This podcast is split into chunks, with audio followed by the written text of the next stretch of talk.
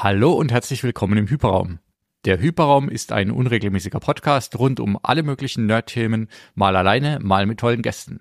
Ja, 2023 ist quasi vorbei und ich weiß nicht, wie es euch da draußen geht, aber ich brauche definitiv nochmal ein versöhnliches Ende von diesem Jahr.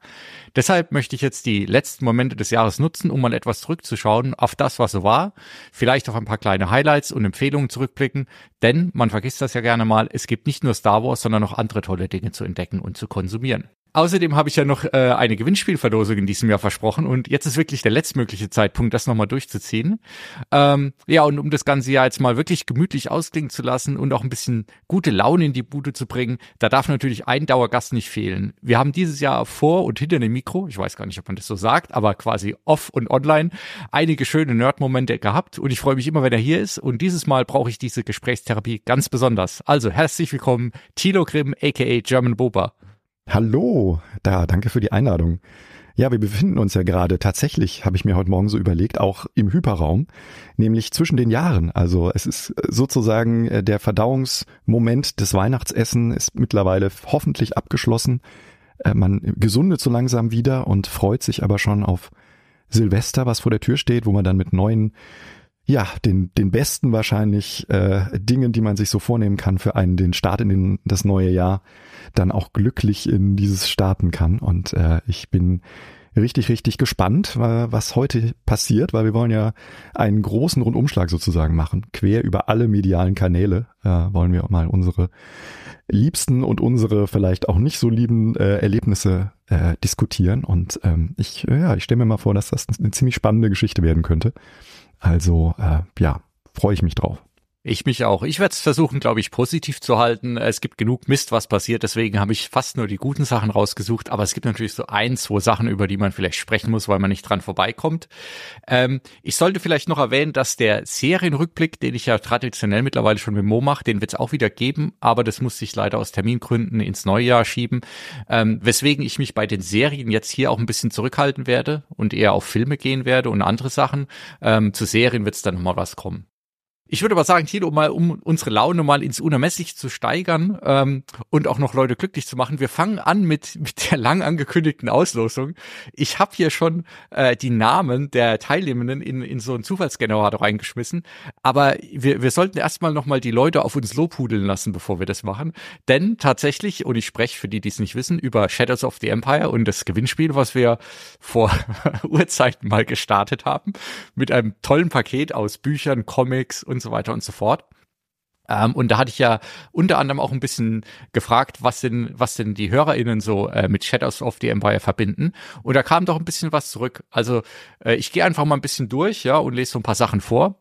Unter anderem hat der Alex hier geschrieben, ähm, er hat zwar das Spiel noch nicht gespielt, aber er kann sich erinnern, dass er das damals im Club Nintendo Magazin gelesen hat. Er, er war zwar begeistert, aber es hat ihm nie zugesagt. Er hat aber dann auf dem, äh, ich weiß nicht, ob das auch auf N64 war, Episode One Racer und Rogue Squadron gespielt und sehr viel Spaß damit gehabt. Genauso Chris, er hat es damals gezockt äh, als Kind. Er fand, es war der Wahnsinn. Während zum Beispiel hier äh, ein anderer Alex geschrieben hat, äh, dass er es damals extrem gesuchtet hat und jetzt durch unseren Podcast wieder Lust bekommen hat, das mal auszumotten. Und das ist doch schön. Ähm, er hat sich dann äh, wegen uns nochmal ähm, ein paar Let's Plays angeschaut und hat tatsächlich noch die 3D-FX unterstützte PC-Version als Original im Schrank stehen und äh, will das vielleicht auch nochmal auspacken. Die sich ja auch lohnt, weil da ja die, äh, die animierten Zwischensequenzen Teil des Spiels sind, die man äh, aufgrund der Rechenleistung des N64, glaube ich, äh, noch nicht realisieren konnte. Mhm. Ja, genau. Also das, da hatten wir es ja auch mal kurz von. Also da gibt's auf jeden Fall ein kleines Update. Ne? Und dann hier Gabriel er hat lustigerweise gerade mit seinem Kumpel zu dem Thema gesprochen gehabt und uns dann entdeckt äh, danach und direkt gehört. Ähm, er hat als äh, Kind auf dem PC gespielt und ist immer an dem ATST gescheitert. Ich glaube, das hatte ich auch immer gesehen, ist auch ein ziemlich hartes Level. Mhm. Äh, und hat es dann aber vor ein paar Jahren nochmal ausgekramt und komplett durchgespielt. Wen haben wir denn hier noch? Äh, ja, hier Ben hat auch nochmal durch unseren Podcast dann äh, sich an das Spiel erinnert. Äh, und auch er hat, äh, glaube ich, zu kämpfen gehabt, und zwar mit der Szene auf Hot. Da ist er auch ziemlich oft äh, hängen geblieben und zerschellt im wahrsten Sinne des Wortes. Hat nochmal generell gesagt, dass es eine coole Folge war und ähm, er sehr viel Spaß damit hatte. Und dann haben wir tatsächlich noch eine, eine, eine Wertung, äh, die ich viel zu spät entdeckt habe, auf iTunes bekommen. Und ich sage ja immer, Wertungen für Podcasts sind immer besonders gerne gesehen und auch gerade für so kleine Podcasts sehr freudig Äh, und da hat ein Hint 2K oder Hind 2K, keine Ahnung, wie er oder sie denn heißt, ne? Äh, durch das Special zu Shadows of the Empire habe ich dieses Kleinod oho, in meiner Mediathek entdeckt, mit viel Liebe und Detailversessenheit, aktuelle und in der Kindheit liegende Inhalte aus der Star Wars Welt besprochen. Sucht seinesgleichen, sagt er, ja. Äh, man merkt dem Podcast in jeder Sekunde an, dass es eine Sendung von Nerds und für Nerds ist. Das ist richtig toll. Ja, da sage ich doch mal vielen Dank. Ja, das freut. Mhm. Ja. Vielen Dank an alle, die zugehört haben über das Jahr. Äh unseren interessanten Ausführungen, das stimmt. Ähm, und äh, ja, ich glaube, es hat auch irgendwie schon so ein ganz kleinen äh, bisschen Wellen geschlagen, denn äh, Shadows of the Empire ist ja ein Spiel, was bei vielen äh, irgendwie auch so einen sehr hohen nostalgischen Wert vielleicht hat, wenn man es denn mal gespielt hat in der Jugend oder Kindheit.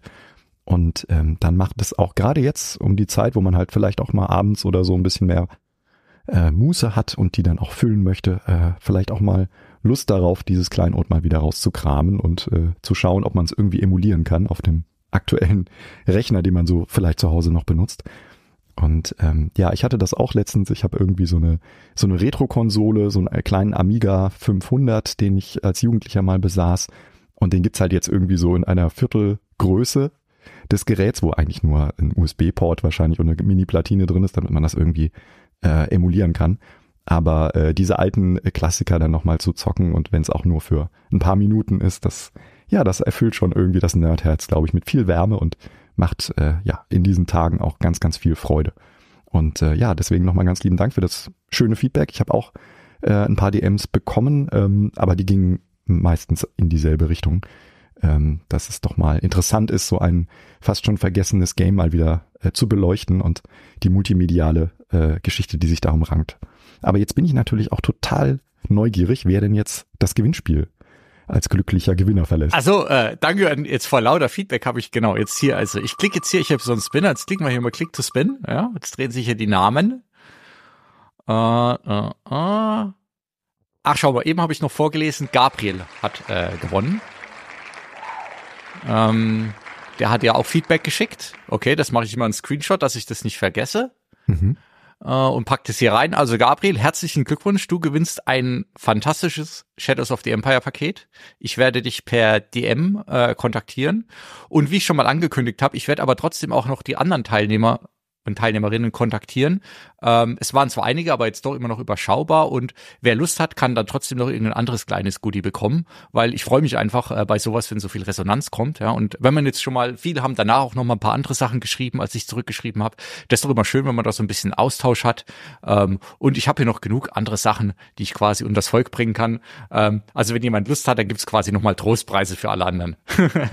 sehr cool, sehr cool das muss ich jetzt noch mal sagen, das ist ja auch schon fast Jahresrückblick verdächtig, äh, Amiga 500, denn ich habe mir auch diese Konsole gekauft gehabt, ähm, habe sie aber relativ zügig wieder verkauft. Ich war gar nicht so begeistert, habe dann aber äh, bei meinen Eltern äh, meinen alten Amiga 500 ausgekramt, beziehungsweise mein Vater hat den für mich ausgekramt, dankenswerterweise. Ähm, habe den dann zusammen mit zwei Kisten Disketten bei mir hier aufgebaut, ähm, habe mir ohne Ende Verbindungskabel und was weiß ich was geholt, um das an einen modernen Monitor dran zu kriegen. Aber leider ist irgendwas an dem Ding kaputt. Ich kann mich erinnern, dass ich damals auch Sachen ein- und ausgebaut habe und ich habe ihn nicht mehr zum Starten gekriegt, leider, was mir sehr wehgetan hat. Ähm, und habe dann geschaut, ob es vielleicht äh, irgendwie zumindest Laufwerke gibt für den PC, aber weil die ja damals auch noch mal dieses Double Density ähm, Diskettenformat hatten, was ja gar nicht so gängig ist, ist es extrem schwer, irgendwie die Disketten einzulesen und dann auf dem PC zu verwenden mit dem Emulator. Ähm, das ist dann vielleicht mal ein Projekt, was ich vielleicht im nächsten Jahr irgendwann mal angehen könnte. Ja. Ist ja auch schön, ne? mal so in alten Erinnerungen zu schwelgen. Ähm, ich habe meinen tatsächlich auch noch, der ruht irgendwo im Keller. Und ich glaube, das, das Einzige, was immer sehr anfällig ist, ist das Netzteil. Das mhm. ist ja so ein externes Netzteil, ne, was in so einer klobigen Kiste drin sitzt ähm, und so ein, so ein dicker Switch vorne drauf. Ansonsten hat das Ding, glaube ich, gar keine Funktion. Und ich habe mal gelesen, dass das meistens immer so das anfälligste Bauteil ist, aber gut, muss man halt, muss man äh, den Lötkolben in die Hand nehmen und ja. vielleicht mal, mal gucken. Und wenn man dann Gebrauchtpreise anschaut, ist ja mittlerweile wahnsinnig, was die Teile kosten in gutem Zustand. Ähm, wenn man überlegt, wie viele ich damals für Kleingeld irgendwie an Kumpels verschenkt oder verkauft habe, weil immer ein neueres Modell kam, das man dann haben wollte. Ja, hinterher weiß man es immer. Ne?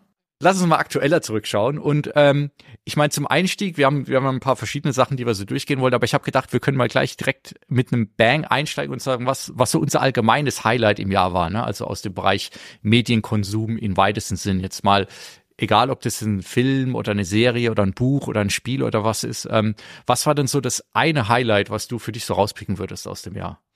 Rebel Moon, äh, nein. Ähm, Das ist tatsächlich eine, eine schwierige Sache und ich habe mir lange Gedanken drum gemacht.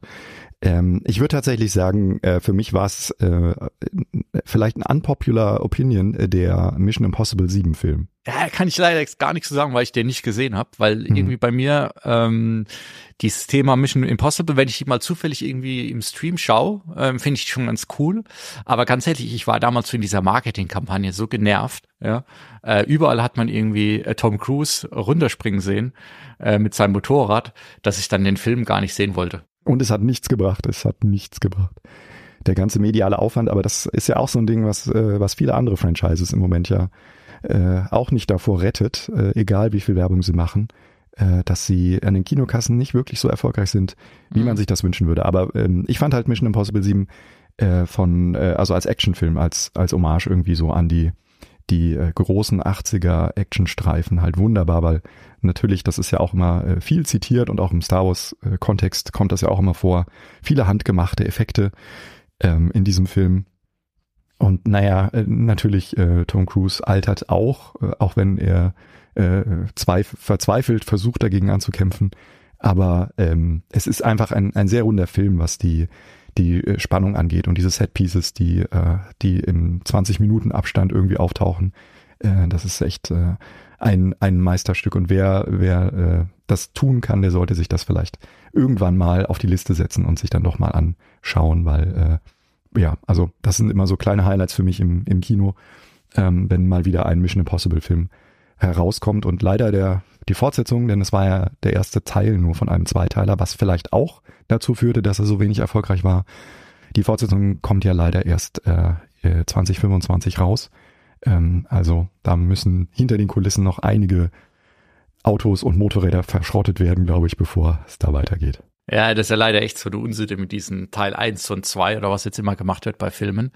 Ja, und da schließt sich vielleicht an, ich habe auch sehr lange über meine eigene Frage nachgedacht und was ich festgestellt habe, ist, ich habe eigentlich gar nicht so das eine Ding, wo ich sagen könnte, das hat mich so total umgehauen. Ja, manchmal war das so, dass man irgendwas gelesen hat und das hat einen wirklich äh, umgehauen oder irgendein Film oder so. Aber ich glaube, vielleicht war es für mich dann trotzdem ähm, der Spider-Man-Film, äh, der Spider-Man-Comic-Film, ähm, wo ich den ersten schon richtig gut fand und dann so ein bisschen Sorge hatte, hm, kann der zweite das Niveau halten? Und dann habe ich den im Kino geschaut. Ähm, was schon auch bei, selbst bei so einem Film, obwohl der quasi nur in Anführungszeichen Animation ist, schon extrem viel ausmacht. Und auch wenn der Film auch wieder nur Teil 1 von 2 ist leider, fand ich den Film einfach ansonsten unglaublich toll. Also der Look, äh, diese, wie das Comic-Feeling quasi auf die Leinwand gebracht wird, die Story, ähm, äh, ja, finde ich ein ganz, ganz toller Film irgendwie. Ja. Mhm. Ich glaube, der streamt mittlerweile ja auch irgendwo. Ich glaube bei Netflix oder so. Ja, ich glaube mittlerweile auch bei Netflix, natürlich bei, äh, oder natürlich sage ich jetzt Disney, Disney hat ja da gar, gar nichts mit zu tun gehabt, aber ich glaube, er war trotzdem zuerst da, bin mir aber gar nicht ganz sicher, ist er überhaupt noch da. Aber bei Netflix kann man ihn seit ein paar Tagen auf jeden Fall schauen, ja. Ja, äh, die Spider-Man-Filme, egal ob sie animiert oder real sind, die werden ja von Sony produziert, äh, die die Lizenz äh, vor 20 Jahren oder 25 Jahren von von Marvel gekauft hatten, als es denen nicht so gut ging. Da haben die ja so ein, so ein Blowout-Sale gemacht, um sich irgendwie noch über Wasser halten zu können, als der Comic-Markt äh, Markt einbrach. Und zu dem Zeitpunkt hat Sony quasi die Rechte gekauft und deswegen entstehen alle diese Filme unter dem, unter dem Banner von Sony, auch wenn Marvel irgendwie als Produzenten mit genannt werden, aber ähm, das macht, da ist so eine gewisse Brisanz in dem, in dem ganzen Konglomerat äh, des Entstehens um, um diese Filme, ähm, weil man quasi immer bitte, bitte machen muss, wenn man Spider-Man verwenden möchte. Ja, aber ich meine, und es schließt jetzt ja nahtlos vielleicht auch an eines der anderen Themen von 2023 an, die ganze äh, Superhero-Fatigue oder vielleicht auch die, die Krise vom MCU und auch ein bisschen vom DCU. Äh, ich glaube, ähm, vielleicht ähm, hat da auszusehen, trotzdem dann wurde was richtig gemacht, denn Spider-Man ist zumindest noch halbwegs rar gewesen, ja, äh, und nicht ganz so inflationär benutzt wie manche andere Sachen, wobei natürlich da jetzt auch schon einiges zusammenkam. So dass ich finde, dass insgesamt bei Spider-Man die Qualität auch bei den äh, ähm, Live-Action-Filmen immer noch relativ gut war, ja, während andere Sachen ja wirklich dann am Schluss wirklich nur noch 0815 formelhaft irgendwie alles abgehakt haben. Also vielleicht hat es dann nochmal sein Gutes gehabt, wobei Sony, glaube ich, bei anderen Sachen, ich weiß gar nicht, hat Sony die äh, Fantastic Four? Äh, ist es auch Sony? Hm, ich glaube, die sind mittlerweile, nee, die gehörten doch mal äh, Bernd Eichinger. Das war doch ein äh, unabhängig sozusagen. Der hatte die Rechte doch damals gekauft und hat dann, damit die nicht wieder zurückfallen an Marvel, hat er dann irgendwie alle paar Jahre so einen durchschnittlichen Film gemacht. Ja. Äh, damit das geht. Wir, wir hatten ja diesen äh, Fant Four Stick. Yeah. Also Fantastic Four gab es ja auch vor ein paar Jahren schon mal. Ich glaube sogar mit dem äh, mit dem Schauspieler, der äh, der den Apollo Creed spielt, der hatte da eine der Rollen. Ähm, und es ist aber am Ende des Tages irgendwie auch so, dass äh, wir auch viele, viele Spider-Man-Filme schon hatten in den letzten 20 Jahren. Also, ne, wir hatten Tobey ja. Maguire, wir hatten Andrew Garfield ja. und ne, mit Tom Holland jetzt irgendwie den dritten. Ja. Ähm, und äh, der hat jetzt auch schon eine Trilogie absolviert. Also wir haben, glaube ich, insgesamt äh, acht Spider-Man-Filme gehabt in den letzten 20 Jahren. Oder äh, etwas mehr, vielleicht 24 Jahren, aber ähm, ich glaube, da wird schon ordentlich rausgehauen. Und ähm, ja, aber man merkt es, du hast es schon angedeutet, ne? Äh, eine der, der viel diskutierten Dinge, die sich dieses Jahr abgespielt haben, also 2023, ähm, ist natürlich die Superhero-Film-Fatigue, die äh, ganz, ganz böse Auswüchse äh, angenommen hat und ähm, das einstmals so hoch gefeierte und gepriesene äh, Marvel-Imperium deutlich ins Wanken gebracht hat. Ja, und ich finde es immer wieder erstaunlich eigentlich, ich weiß nicht, von außen weiß man immer alles besonders gut, aber ich frage mich manchmal wirklich bei den, bei den Filmstudios und den Executives da, ähm, was, was sie den ganzen Tag so trinken, um, äh, um auf ihre Schlüsse zu kommen, die sie da ziehen. Weil ich meine, man muss sich ja eigentlich, wenn man die letzten Jahre ins Kino noch gegangen ist, hat man ja irgendwie schon stetig gemerkt, dass einfach die Qualität der Filme langsam aber sicher abnimmt und es immer wieder das Gleiche ist. Und ähm, dann gibt's immer wieder so die ein, zwei Filme, selbst jetzt auch in, in 2023, die nochmal rausstechen und die trotzdem noch die Leute ins Kino kriegen ne, und an die Kassen.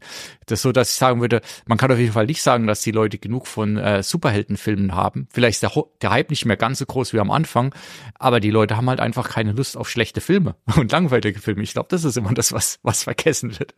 Und ich glaube, sie haben, sie haben sich halt eben tatsächlich auch durch die Offensive, nenne ich es jetzt mal, mit dem Streaming und mhm. den Serien, die das mit sich bringt, ähm, haben sie sich halt selber auch das Wasser ein bisschen abgegraben. Also äh, insbesondere bei Marvel hat man halt so viele Serien produziert, die am Ende dann auch wenig Relevanz hatten für die Filme, beziehungsweise die auch viele Dinge fast schon geredconnt haben. Also wenn man sich den das erfolgreichste Projekt anguckt, also WandaVision, ne, die erste mhm. Marvel-Fernsehserie, ähm, die mitten zur Hochzeit der Pandemie rauskam, ähm, und dessen, was die quasi mit der Figur der Wanda irgendwie macht, nämlich dass sie äh, durch das durch den Verlust ihres Mannes, also Vision, ähm, dass sie quasi in, in tiefe Trauer verfällt und die ganze Serie handelt ja am Ende des Tages davon, wie man mit Trauer umgeht und wie man Trauer bewältigt. Und diese die Figur kam dann wieder ins Kino anderthalb Jahre später in dem äh, in dem äh, Doctor Strange in the Multiverse of Madness Film und dort hat man ihre Figur halt wieder komplett eindimensional als Bösewicht genutzt. Also man hat die, den begonnenen Weg sozusagen von einer vielschichtigen Figur und all diesen Dingen, mit denen sie sich auseinandersetzen muss, ähm, äh, dass sie sich quasi auch Kinder vorstellt, die sie hat. Ähm, also all diese Dinge, ne, die, die wirklich interessant sind und die äh, eine, eine tiefergehende Charakterstudie auch für gerade für einen Comic bedeuten oder eine, eine Comicfigur, ähm, die hat man quasi wieder in einen Einheitsbrei äh, gerührt, um sozusagen die Casuals, also die Zuschauer, die die Serie nicht gesehen haben oder die gar keine Serien äh, sehen, um die wieder ins Boot zu holen und im Kino nicht äh, vor den Kopf zu stoßen. Und das ist natürlich ein Problem, ähm, was man dann immer hat, wenn man halt auf zwei Hochzeiten tanzt, nenne ich es jetzt mal. Ja, und auf der anderen Seite hat, hat man sich, glaube ich, mit diesem, was ja am Anfang immer von allen so gelobt wurde, ne, dieses MCU, die Idee, dass alles miteinander verknüpft ist, ähm, wo immer jeder gesagt hat, ach, wenn doch DC mal sowas machen würde oder wenn Star Wars sowas machen würde. Aber mittlerweile merkt man, dass es halt auch ein bisschen eine Sackgasse ist, ähm, weil eigentlich mit, mit Avengers Endgame kam halt das Endgame, ne? Und jetzt geht's immer weiter und die einzelnen Erzeugnisse und selbst mittlerweile die Serien als eigenes, die haben ja wirklich fast keinen keinen Mehrwert und keine Erzählung mehr, weil alles irgendwie nur noch auf was anderes hinweist und äh, ein kleiner Schritt in einer großen Story ist, bei der aber keiner so richtig weiß, was die große Story jetzt eigentlich sein soll. Dann noch mit dieser ganzen Idee des Multiversums, wo, halt einfach alles möglich ist, aber dann ist irgendwie auch eigentlich fast alles egal, wenn du in der einen Welt quasi einen Endkampf hast, aber letztlich dann gibt's halt noch irgendwie tausend andere Welten, in die du springen kannst und auch springst, ähm, wird's halt irgendwie so ein bisschen beliebig. Also sie haben natürlich auch Pech gehabt, ähm, dass der der große neue Bösewicht, den sie halt aufbauen wollten, äh, Kang, ähm, dass der sozusagen mit einem Schauspieler besetzt ist, der halt jetzt ins Gefängnis muss, weil er äh, ein schlechter Mensch ist und zu Recht. Ähm, und man sich jetzt von ihm trennen muss. Das heißt, sie müssen jetzt sozusagen die ganze Geschichte, die dieses Jahr ja schon begonnen wurde mit dem letzten Ant-Man-Film, also Quantum Mania, ähm, und äh, dann auch der Loki-Serie, wo er ja auch auftaucht. Ähm, und ähm, das muss man jetzt sich überlegen, ob man das alles noch machen will. Und offensichtlich, man hat den Schauspieler jetzt gefeuert, ähm, wird man jetzt bei, äh, bei Marvel hingehen und alles neu schreiben, was die nächsten Jahre betrifft. Und deswegen ist auch für das kommende Jahr äh, 2024 nur ein einziger Marvel-Film, der eigentlich auch gar keine Relevanz äh, besitzt, und da schließt sich der Kreis, nämlich Deadpool 3 äh, angekündigt. Und das ist natürlich schon sehr ungewöhnlich, ne, für ein, äh, für ein Franchise, was mal in der Hochzeit vier bis fünf Filme im Jahr rausgehauen hat. Ähm, also, na klar, kann man jetzt äh, argumentieren, okay, es gab im vergangenen Jahr auch ein paar Dinge, die da sicherlich mit reingespielt haben, die nichts mit kreativen Entscheidungen zu tun haben, sondern mit äh, Arbeitskampf. Aber äh, ja, äh, äh, am Ende des Tages äh, merkt man doch schon, dass hier, ähm, und das geht wahrscheinlich auf Bob Alger zurück, äh, dass er mal heftig auf die Bremse getreten ist und gesagt hat, Leute, wir müssen jetzt mal ein bisschen kürzer treten. Das kann so nicht weitergehen. Und auf der anderen Seite ist halt die Frage jetzt generell, ich meine, wenn wir auf das Jahr schauen, ist ja durch den Streik, ja, also zum einen Marvel, was extrem auf die Bremse tritt, aber insgesamt im Kino, ich habe nochmal geschaut, was denn im nächsten Jahr so rauskommt, aber es passiert eigentlich nicht sonderlich viel. Ne? Und dann ist halt die Frage, ähm, gewöhnen sich die Leute dann halt doch an, noch einfach mehr zu Hause zu schauen, noch mehr Stream, äh, ja, Streaming, aber vor allem halt Serien zu schauen und verliert dann vielleicht sowas wie das MCU auch noch ein bisschen an Momentum, dass es danach, wenn es wieder richtig losgeht, den Leuten eigentlich noch egaler ist, weil es halt eh schon so ein bisschen belanglos war, ja. Ja, schwierig, schwierig. Äh, man kann es ja im Moment äh, bei DC auch ganz gut sehen. Ne? Ähm, da gab's ja jetzt den äh, äh, James Gunn, der sozusagen ein Kreativer ist, ein, ein Regisseur, den man äh, intronisiert hat mit und äh, nicht nur kreativer, sondern auch wirtschaftlicher Macht, der also jetzt für DC ähm, die Geschicke des äh, DC Universe äh, leiten soll für die nächsten Jahre. Er wird selber auch ähm, den neuen Superman-Film schreiben und Regie führen äh, und ähm, wird aber halt eben eine komplette Neubesetzung auch machen der ganzen Figuren. Da gab es ja dieses Jahr auch viel Diskussion darum, wer darf weitermachen, wer ist gut befreundet mit ihm und äh, wer äh, ja wer fliegt sozusagen raus. Ne? Da gab es ja auch im, im, äh, im Frühjahr dann die großen Flops mit mit Black Adam äh, von äh, wo The Rock die Hauptrolle gespielt hat und dann wurde das Blame Game sozusagen gespielt und der Shazam-Darsteller, ne, der hatte ja auch seinen zweiten Film dieses Jahr und die sind halt alle ganz gnadenlos abgeschmiert, genauso wie jetzt der letzte äh, des alten DCEU, wie es früher hieß, ähm, äh, nämlich Aquaman 2, der gerade in den Kinos läuft. Auch dem äh, widerfährt, glaube ich, ein ähnliches Schicksal. Müssen wir mal schauen, wie die Nummern oder die Zahlen dann am Ende des Tages aussehen werden. Aber ich glaube, der wird sich irgendwo in, in denselben äh, Niederungen einpendeln, was das Einspielergebnis angeht. Und das ist natürlich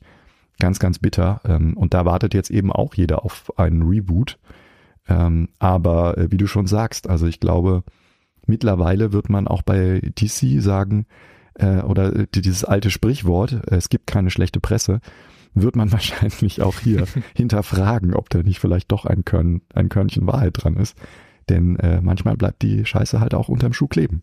Ja, und vor allem, äh, ich meine, man weiß ja von außen nie wirklich, was da dran ist, aber ich habe auch gestern gerade noch mal so ein bisschen gelesen und geschaut, wie das so ablief mit dem DCU soweit, ja. Und ich meine, was man immer wieder liest und hört, ist ja, dass halt auch vor allem auch da wieder die, die Warner, Exec die Warner Executives irgendwann ähm, einfach so viel Einfluss hatten oder sich den Einfluss genommen haben und halt irgendwie die Filme kurzfristig nochmal umschrieben, umschrei äh, umschreiben haben lassen, ähm, umgeschnitten haben, äh, Sachen rein und rausgenommen haben, dass alles keinen Sinn mehr gegeben hat. Und ich glaube, beim ersten Suicide Squad war das ja wirklich äh, brutal. Ähm, und dann ist die Frage, klar, jetzt kommt James Gunn, aber der kommt jetzt auch in einer schweren Zeit und wenn vielleicht die ersten ein, zwei Filme dann auch wieder einen schwierigen Start haben, äh, ähm, oder wenn es mal zwischendurch irgendwie so einen Hänger gibt und dann wieder ähm, die Studiobosse sich einmischen, ähm, dann geht das ganze Drama gerade wieder von vorne los, ja. Ja, das ist halt wirklich die Frage. Ähm, wie man aus der Misere rauskommt. Das, das Problem ist aber halt, äh, man hat da jetzt schon so viel Geld investiert. Ich glaube, die können gar nicht anders. Die müssen jetzt einfach probieren, bis sie, äh, das ist ja immer in Hollywood so äh, der Deal, bis man ein, ein neues äh, ja, Rezept sozusagen gefunden hat, anhand dessen man dann äh, die, das ganze Projekt äh, wieder hochziehen kann.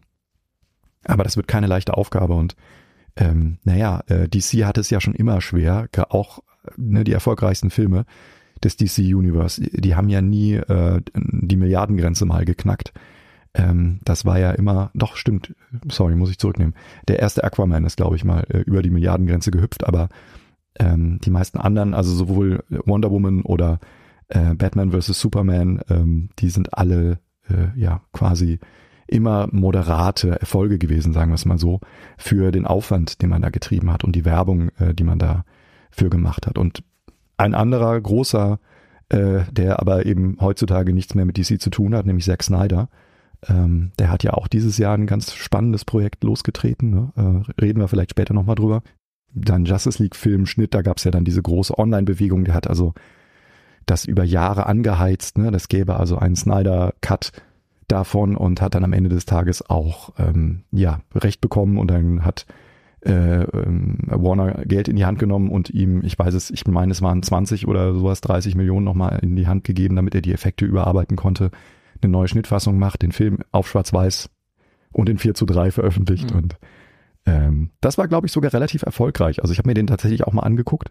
Ja, ich auch, ähm, ja. Und es war auf jeden Fall besser als die, äh, die Fassung, die damals in die Kinos kam.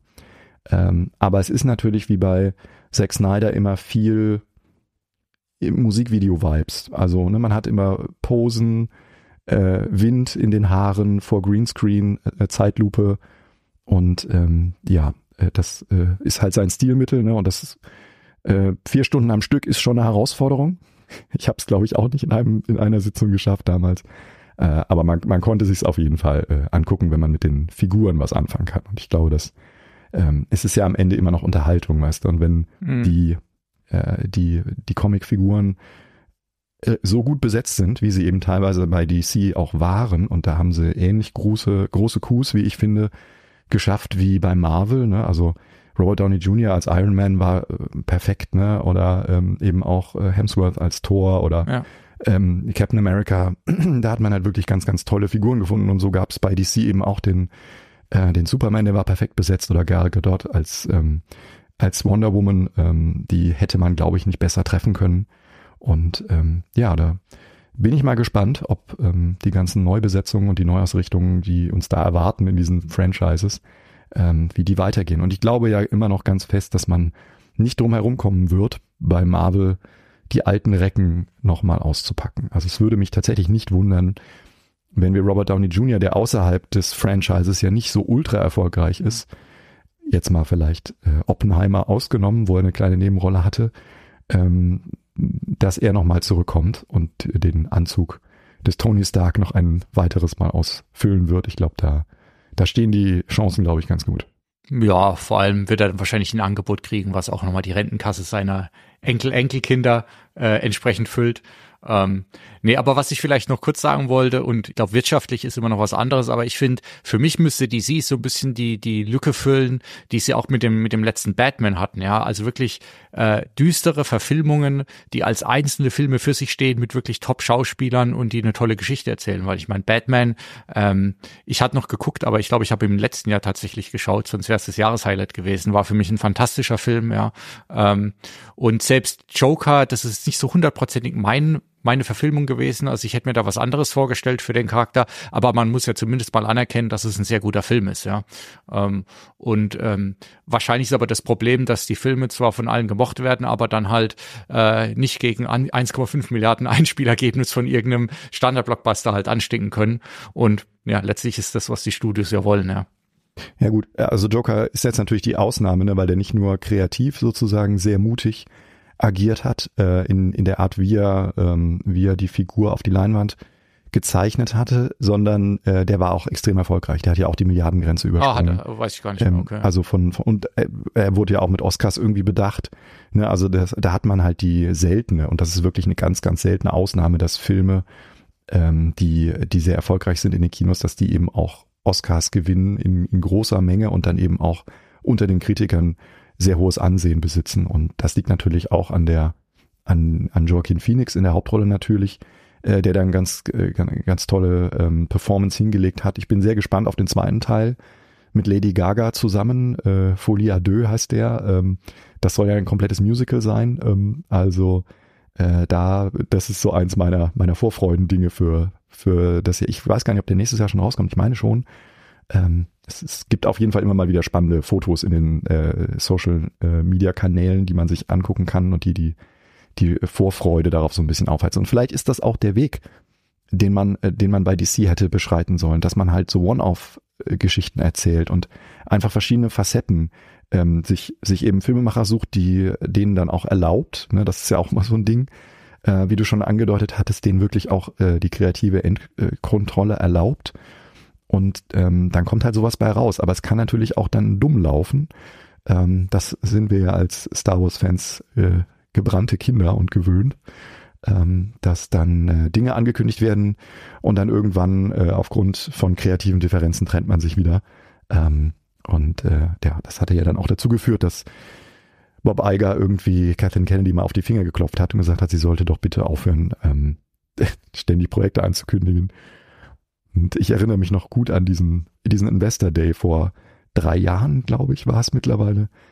Äh, und von diesen ganzen Projekten, die an diesem Abend angekündigt wurden, äh, sogar inklusive des Trailers, der, den es schon gab von Patty Jenkins für den Rogue Squadron Film, ist am Ende des Tages kaum irgendetwas entstanden.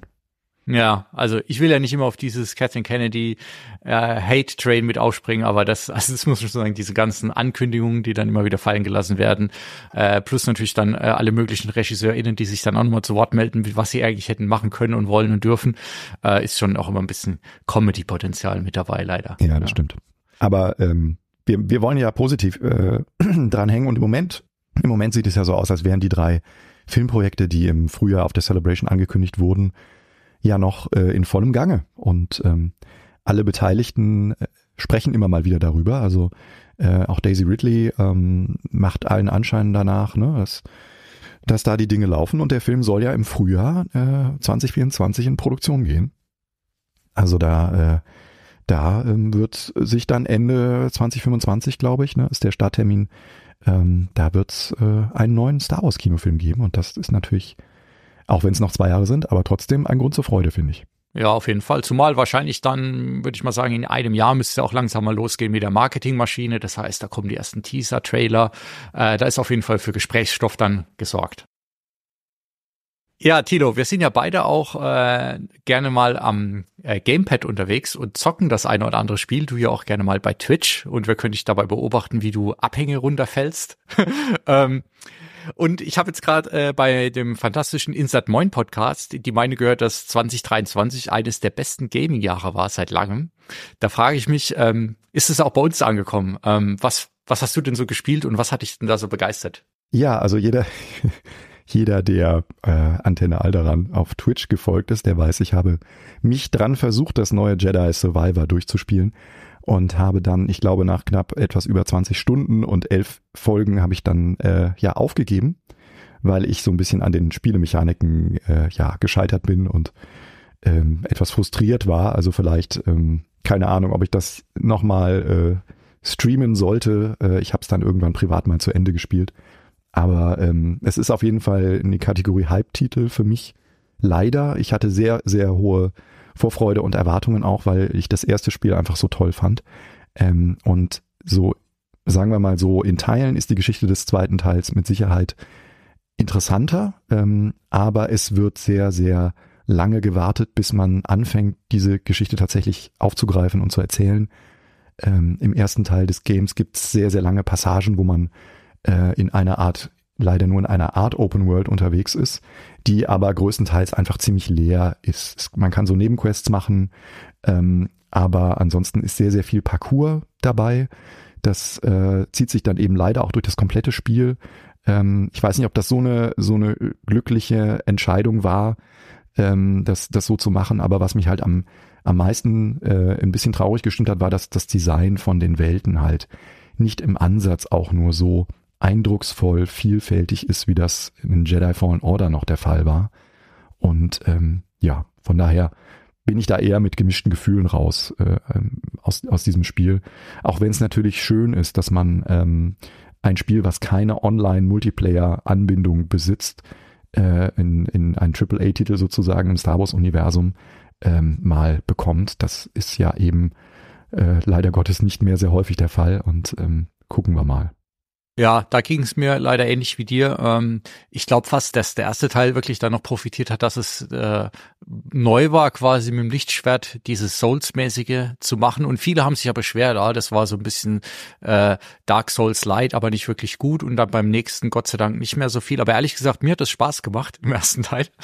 ähm, ja, und ich habe es entsprechend auch bis heute noch nicht zu Ende gespielt aber ja, das, das ist dann so. Vielleicht werde ich es irgendwann noch ein bisschen angehen. Ähm, ich muss ehrlich sagen, ich fand auch den, den Preis äh, für das, was zum Launch selbst auf der PlayStation an, an, an technischen Unsauberkeiten noch da war, das fand ich nicht wirklich ganz gerechtfertigt.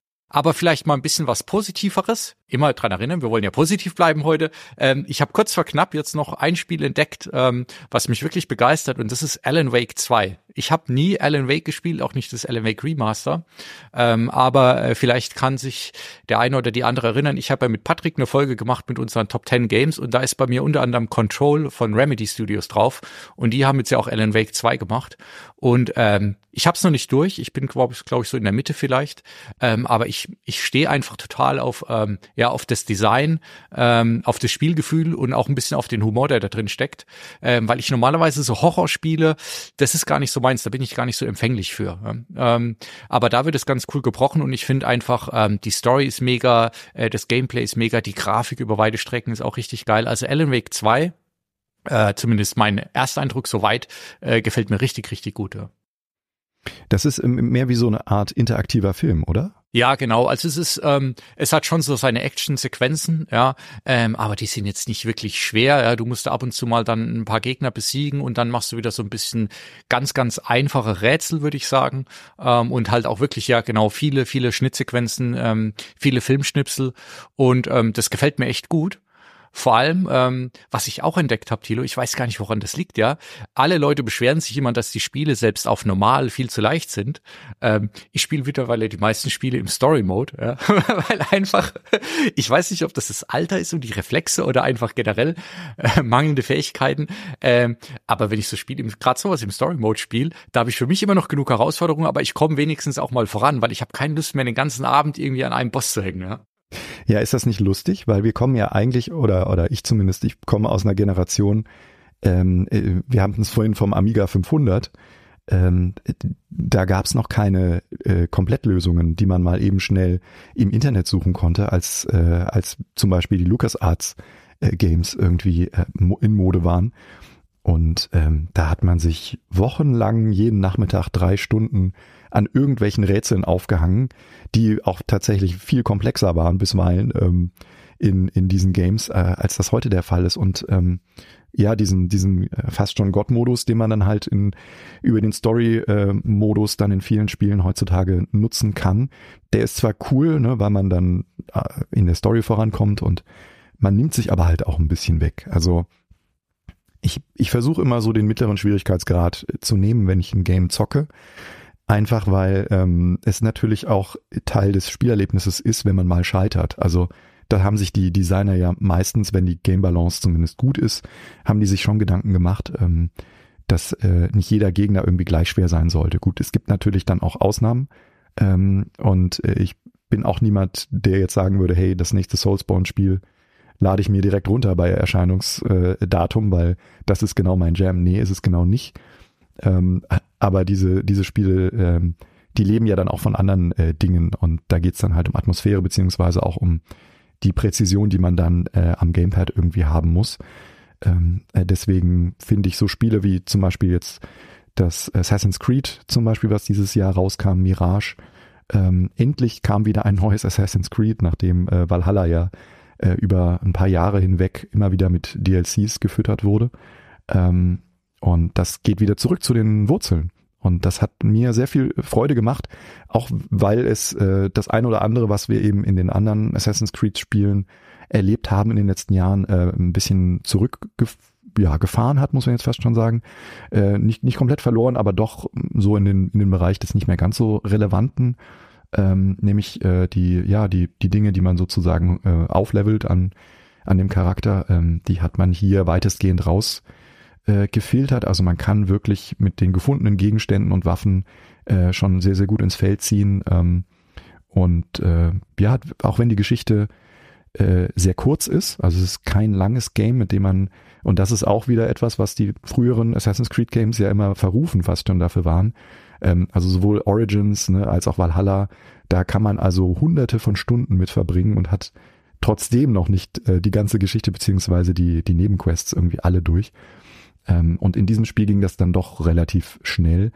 Ähm, aber das Setting ist spannend. Ähm, ich fand die Welt, die sie da gezeichnet haben, also äh, Bagdad ist halt wunderschön designt, äh, getroffen.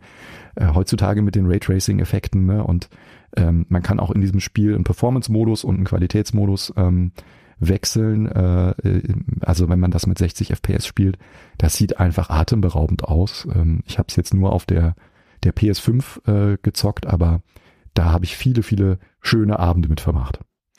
Ja, das steht bei mir auch so ein bisschen auf der Liste noch, ähm, weil Assassin's Creed ist für mich so eine Reihe, das hat mich immer mal interessiert und ich habe auch mal immer wieder eins angezockt, unter anderem Origins, ähm, aber durch dieses Open World hat es mich dann relativ schnell verloren, weil ähm, ja, es ist einfach bei diesen Open World Spielen, du musst so am Ball bleiben und so viel rumrennen und wenn das jetzt ein bisschen was in einem kleineren Scope ist, ähm, dann lohnt sich das vielleicht mal anzuschauen, ja. Ja, ist es. Also? Es wird kein, keine Preise gewinnen für eine innovative Storyline, ähm, aber man kann es durchaus mal anzocken. Das Gegenteil vom kleinen Scope ist, was ich ja in meiner äh, Besprechung zu Starfield noch so ein bisschen abgebügelt habe im Nebensatz, ist äh, Baldur's Gate 3, was jetzt bei mir doch nochmal eine neue Chance bekommen hat, auch auf einem leichteren Schwierigkeitsgrad, ich muss sagen. Ähm, und jetzt, wo ich mich so ein bisschen reingefuchst habe und im zweiten Anlauf auch ein bisschen besser verstehe, wie so ein Spiel überhaupt gespielt werden sollte, äh, muss ich sagen, ich habe echt richtig viel Spaß mit dem Ding. Ja, Also ich finde, äh, es hat immer noch genug Schwachstellen, also die ganzen Lobeshymnen zum Teil, ja, kann ich nicht alle nachvollziehen, aber es ist einfach unglaublich, was an in dem Spiel halt an an Story, an Entdeckung und an Möglichkeiten steckt, ja. Ähm, jetzt mittlerweile schon in einem Umfang, dass ich sage, es ist eigentlich schon fast wieder kann schon wieder fast ein kleiner Nachteil sein, weil wenn du da nicht wirklich bereit bist, jetzt die nächsten Wochen komplett zu versinken, wirst du vor dem Spiel vielleicht 20 Prozent entdeckt haben, wenn du es durchspielst. Und sowas ist bei mir dann immer, oh, dann denke ich, ach, da habe ich das verpasst, das und das und das.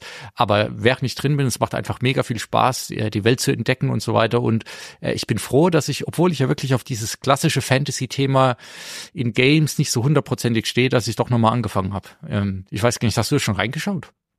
Ich habe nur ein paar Let's Plays irgendwie beobachtet ähm, auf den diversen äh, großen äh, Zockerkanälen, aber ähm, selber gespielt habe ich nicht und ich glaube, ich schrecke auch so ein bisschen davor zurück, äh, so viel Zeit für ein, für ein Game dann irgendwie auch zu opfern, äh, um es wirklich genießen zu können. Ähm, das ist so ein bisschen im Moment mit meinem äh, Alltag, Lebensalltag nicht so wirklich zu vereinbaren. Ähm, und daher bin ich, glaube ich, eher so eine Kategorie äh, Casual Gamer irgendwie unterwegs. Und ähm, habe dann auch das ein oder andere Remake zum Beispiel, was ähm, ja gut, das ist halt so eine Manie, die man heutzutage macht und viele Studios, ähm, Rockstar äh, zum Beispiel auch, äh, die hauen halt alle zwei, drei Jahre irgendwie mal ein, ein Remake raus oder die Last of Us Teile äh, von, von Spielen, die eigentlich noch gar nicht so alt sind, ähm, wo man sich dann auch denkt, naja gut, okay, Teil eins, ne, der ist schon zehn Jahre alt, aber der zweite Teil, ich weiß nicht, vier Jahre vielleicht oder so und der kriegt jetzt auch schon wieder ein Remake ähm, oder eine Remastered-Version, sagen wir es mal so. Äh, da muss man ja dann doch unterscheiden, ne, das, das eine vom anderen, aber ähm, da ist, ist immer so eine, so eine Geschichte, brauche ich das, muss das wirklich sein?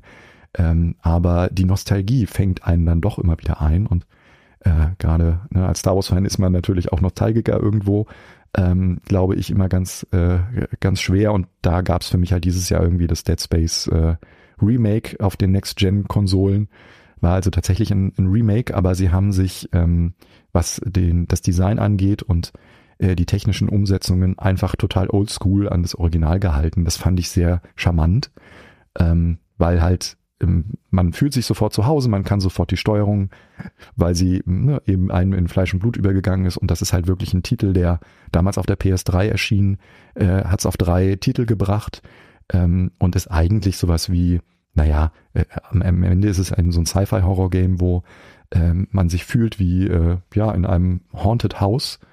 Äh, man, man kommt also auf eine Raumstation und da ist eben die Hölle los ähm, und man muss die, diverse Monster ausschalten und immer wieder äh, von A nach B laufen, um Schalter umzulegen und äh, gucken, dass man äh, unterwegs noch genügend Munition aufsammelt, um den nächsten, der nächsten Höllenbrut etwas entgegenzusetzen. Äh, aber äh, ja, die, die, die Schockeffekte sind wie zu erwarten, ne? äh, standardmäßig gesetzt in so einem Game.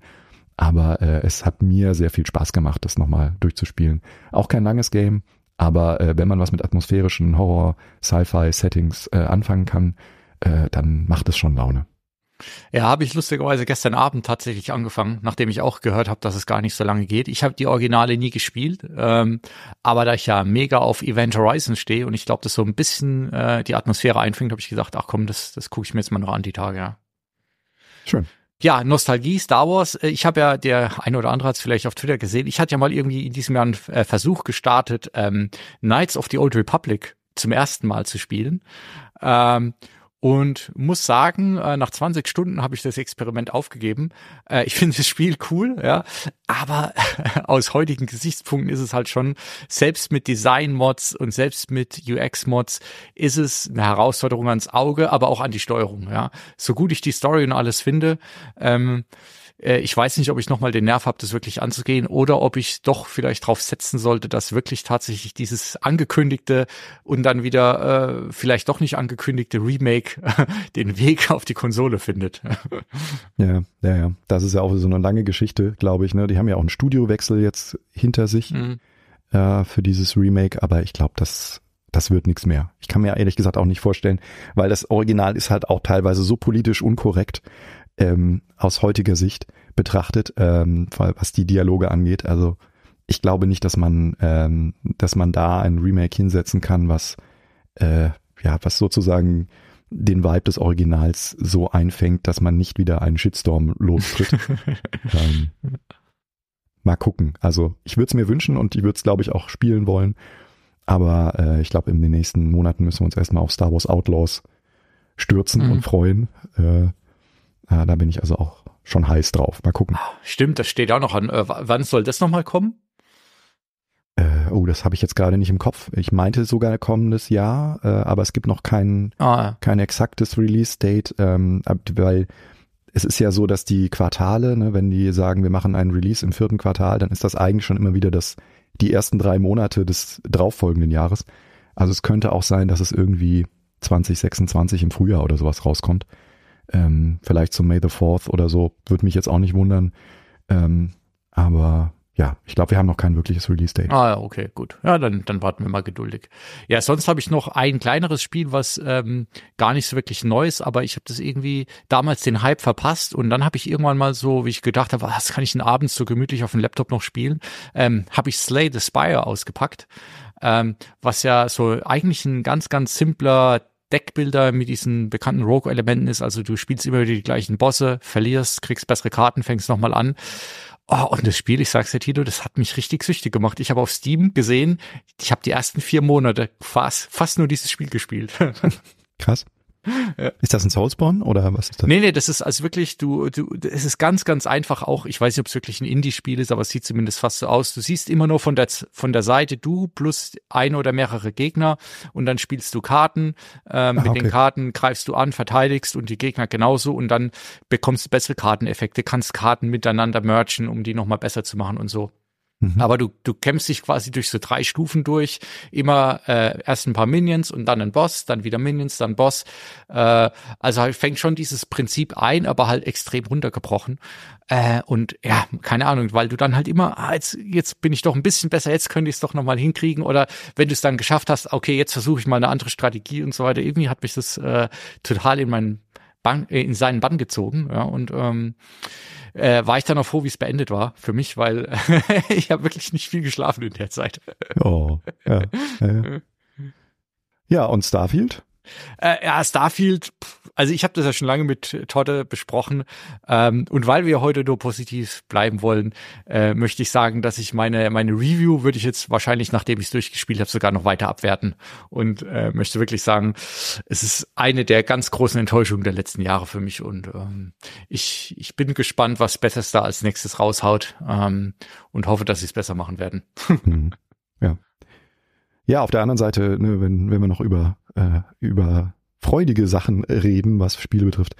Ähm, ich habe einen kleinen Sohn und ich habe dieses Jahr, oder was gesagt, die letzten zwölf Monate, also angefangen im letzten Jahr äh, schon äh, die ganzen alten Lego Star Wars Games nochmal ausgegraben und weil ich die ganzen alten Konsolen auch noch habe, PS3, PS4, ähm, äh, ja, da gab es ja ganz viele verschiedene Iterationen. Ne? Also jeder kennt natürlich noch die, äh, die Complete-Saga äh, der Teile 1 bis 6, die es mal gab. Dann gab es mal einen Clone Wars-Teil, alles die, äh, die PS3-Titel noch. Dann später auf der PS4 hatten wir ein Lego-Game, was sich nur mit Episode 7 beschäftigte. Also auch ganz, ganz interessant, äh, wie äh, dass man da dann nichts mehr nachgelegt hat. Ne? Und dann haben wir ja vor äh, einem Jahr haben wir ja dann für die PS5 sogar noch äh, das neue Game gekriegt, was auch die äh, Skywalker-Saga, glaube ich, hieß im Untertitel, äh, Teile 1 bis 9. Ähm, also es wurde quasi immer wieder neu designt für eine, für eine neue Generation. Alle paar Jahre hat man sich hingesetzt und ähm, jeder, der äh, die mit den Lego Games was anfangen kann, ähm, der, ja, der kann da sehr viel Spaß mit haben. Ähm, Bisweilen sind die natürlich kindgerecht ein bisschen einfacher. Am Anfang besonders so die alten Teile auf der PS3. Ähm, aber was ich cool fand, war im Clone Wars äh, Teil von diesen Lego Star Wars Games gibt es tatsächlich schon so rundenbasierende Capture the Flag Geschichten.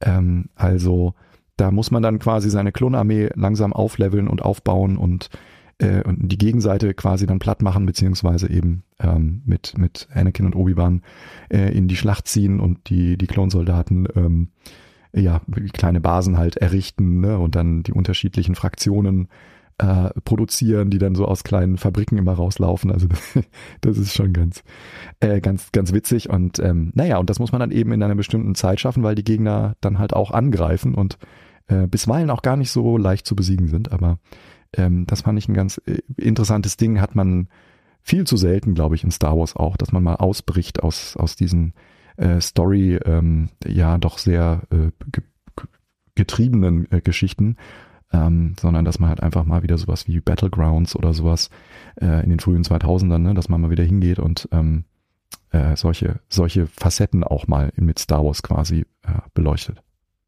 Ja, man, man hört das ja immer wieder, ne? Äh, auch von dir in, in, in den Streams, dass diese Lego Star Wars Spiele echt eigentlich ganz gut sind. Ähm, und ich glaube auch andere Lego-Spiele. Ähm, irgendwie, ja, ich muss da mal die, die Hürde machen. Auf der anderen Seite, ich habe so viele Titel auf meiner Steam-Wishlist und auf anderen Plattformen noch. Das ist auch einfach unglaublich, was man da über die Jahre ansammelt, was man immer mal spielen will und dann nie spielt. Ja, dann ähm, lass uns einfach mal im Medium weiterspringen und ähm, ins Kinojahr zurückschauen. Wobei ich sagen muss, Kinojahr bei mir hauptsächlich eigentlich ein Streamingjahr war. Ich habe bis auf ganz, ganz wenig Ausnahmen, Ausnahmen Spider-Man haben wir schon gesagt, ähm, Indie hatten wir schon zusammen besprochen, habe ich wirklich fast die meisten Sachen äh, eher im Heimkino erlebt. Ähm, aber da waren doch einige Perlen dabei. Wobei ein Film, den ich auch noch im Kino geschaut habe, ohne wirklich irgendwas vorher drüber zu wissen und dann relativ begeistert war, war äh, The Creator, weil ähm, der hat äh, nicht nur richtig coole Science-Fiction-Story und Action, sondern der hat für mich auch extreme Star Wars-Vibes gehabt. Ähm, Gerade bei den, bei den Robotern, weil er, glaube ich, ähm, die Leute dahinter auch bei äh, Rogue mitgemacht hatten, bei Rogue One. Und ich glaube, ähm, Gareth ein, Edwards, genau. Genau, ein, einige Assets wahrscheinlich einfach wiederverwerten konnten oder zumindest die nee, Ideen. Das, nicht. das jetzt nicht, da würde er, glaube ich, Ärger kriegen. Aber mhm. ähm, ja, das ist natürlich auch, wie, wie du das gerade schon, ich weiß nicht, ob das äh, in deiner Einleitung auch so insinuiert war, aber da ist natürlich so ein Punkt, ähm, da kann man jetzt wahnsinnig ansetzen und ganz viel drüber erzählen und das, äh, das auseinandernehmen, dieses Thema, weil ähm, da hat sich natürlich die Filmlandschaft extrem verändert äh, in den letzten Jahren und das Ganze wurde dann durch den Katalysator Pandemie dann auch nochmal zusätzlich verschnellert, dass nämlich, ähm, ja, äh, man viele Entscheidungen getroffen hat, sagen wir es mal so, die dazu führen, dass die, äh, die Zahl der, der Kinogänger immer laufend weiter zurückgeht. Ähm, wir haben vorhin schon einen Grund genannt, äh, es gibt immer wieder formularische äh, Remakes und äh, Fortsetzungsteile, die keiner mehr sehen will, so richtig. Aber der, ähm, einer der, der großen Punkte ist natürlich einfach, dass man mittlerweile sechs bis acht Wochen warten kann und dann erscheint ein Film auf digitaler Basis ähm, entweder zum Ausleihen oder dann eben auf irgendeinem der großen Streaming-Sender kurze Zeit später und das gräbt natürlich äh, dem Kino immer weiter den, äh, ja, den Saft ab sozusagen. Und die, äh, die, der Grund, weswegen das alles ja irgendwann mal passiert ist, weil alle Studios, jetzt mal vielleicht Sony ausgenommen, die lizenzieren ihre Sachen ja zu Netflix, aber alle anderen großen äh, Produzenten, die äh, sich früher eben hauptsächlich mit Kino äh, äh, ähm, beschäftigt haben, die haben halt einen eigenen Streaming-Sender gegründet.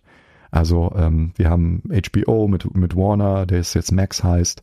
Ähm, ne, wir hatten natürlich Disney Plus äh, und ähm, mit, mit Netflix, die sich die Krone teilen. Dann haben wir noch Prime, äh, die ja quasi ganz anders aufgestellt sind, weil für die ist ähnlich wie bei Apple zum Beispiel auch die, die Filmbranche oder die Serienbranche nur eine Art Addendum, also etwas, um, um Leute anzulocken.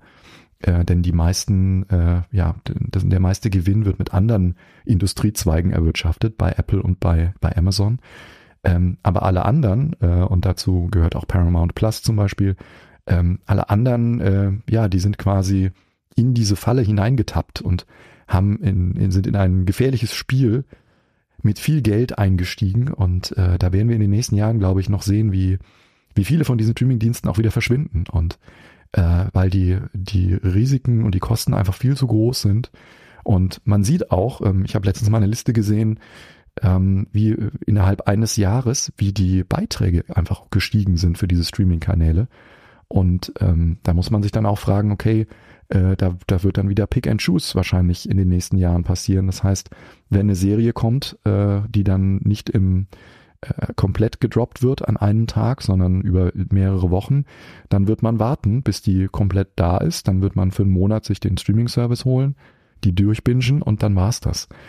Ähm, das ist aber halt natürlich kein nachhaltiges Existenzmodell für einen Streaming-Service. Und ähm, ich glaube, äh, ja, da wird man dann einfach sehen, wer in, in zwei, drei Jahren überhaupt noch in der Lage ist, sich dieses teure Spiel irgendwie auch leisten zu können. Ähm, denn das Kino als Haupteinnahmequelle bricht ja, wie man eben auch an den ganzen Blockbustern dieses Jahr gesehen hat, mehrheitlich weg. Ähm, und auch Filme, die so toll sind, wie du gerade erwähnt hast, wie The Creator, die viel mehr ähm, eigentlich auch verdient hätten, von viel mehr Leuten im Kino auch gesehen zu werden, weil sie eben auch aufwendig ohne Ende sind und dafür produziert wurden. Ähm, das tut einem auch irgendwo in der Seele weh, denn es gibt einfach viel zu wenig originäre Stories. Also Stories, die äh, vielleicht den Weg in ein neues Franchise ebnen, aber zumindest die eine neue Welt eröffnen. Und ähm, wir hatten dieses Jahr zwei große Beispiele, wo das funktioniert hat. Wir hatten Barbie, ähm, den ersten Kinofilm Live-Action und wir hatten Oppenheimer. Also zwei Aushängeschilder für, äh, für Autorenkino, wenn man so will, auch wenn es Blockbuster sind, aber trotzdem äh, die, die Geschichten kommen sozusagen äh, ne, aus, aus, aus einem Gedankenkastel und werden nicht in äh, ähm, werden, werden nicht mit einem Rezept sozusagen für den ultimativen Blockbuster irgendwie generiert, sondern es waren auch irgendwo Überraschungshits. Also ich meine, Christopher Nolan hatte immer einen großen Vorteil, weil er ist mittlerweile eben auch ein Markenname. Aber ähm, zumindest beim Barbie-Film war das ja ein riesen medialer Hype, der wie ein Schneeballeffekt immer größer wurde, immer größer wurde. Ähm, und die beiden Filme haben sich natürlich auch gegenseitig getragen. Also wenn die Filmemacher sich ähm, mit Kinokarten für die jeweilige andere äh, ähm, IP sozusagen äh, fotografieren lassen und ähm, äh, ja, dann auch in dieser schwierigen Zeit im Sommer, ne, wo der, der Schauspielerstreik war, ähm, der Film dann eben trotzdem so durch die Decke geht, ähm, ja, das war schon, war schon eindrucksvoll. Aber ich glaube halt auch, dass es die Ausnahme von der Regel ist. Das glaube ich auch. Und Barbie, würde ich sagen, hat trotzdem auch eine extrem gute Marketingkampagne dahinter gehabt, die halt auf organisches Marketing irgendwie auch gesetzt hat.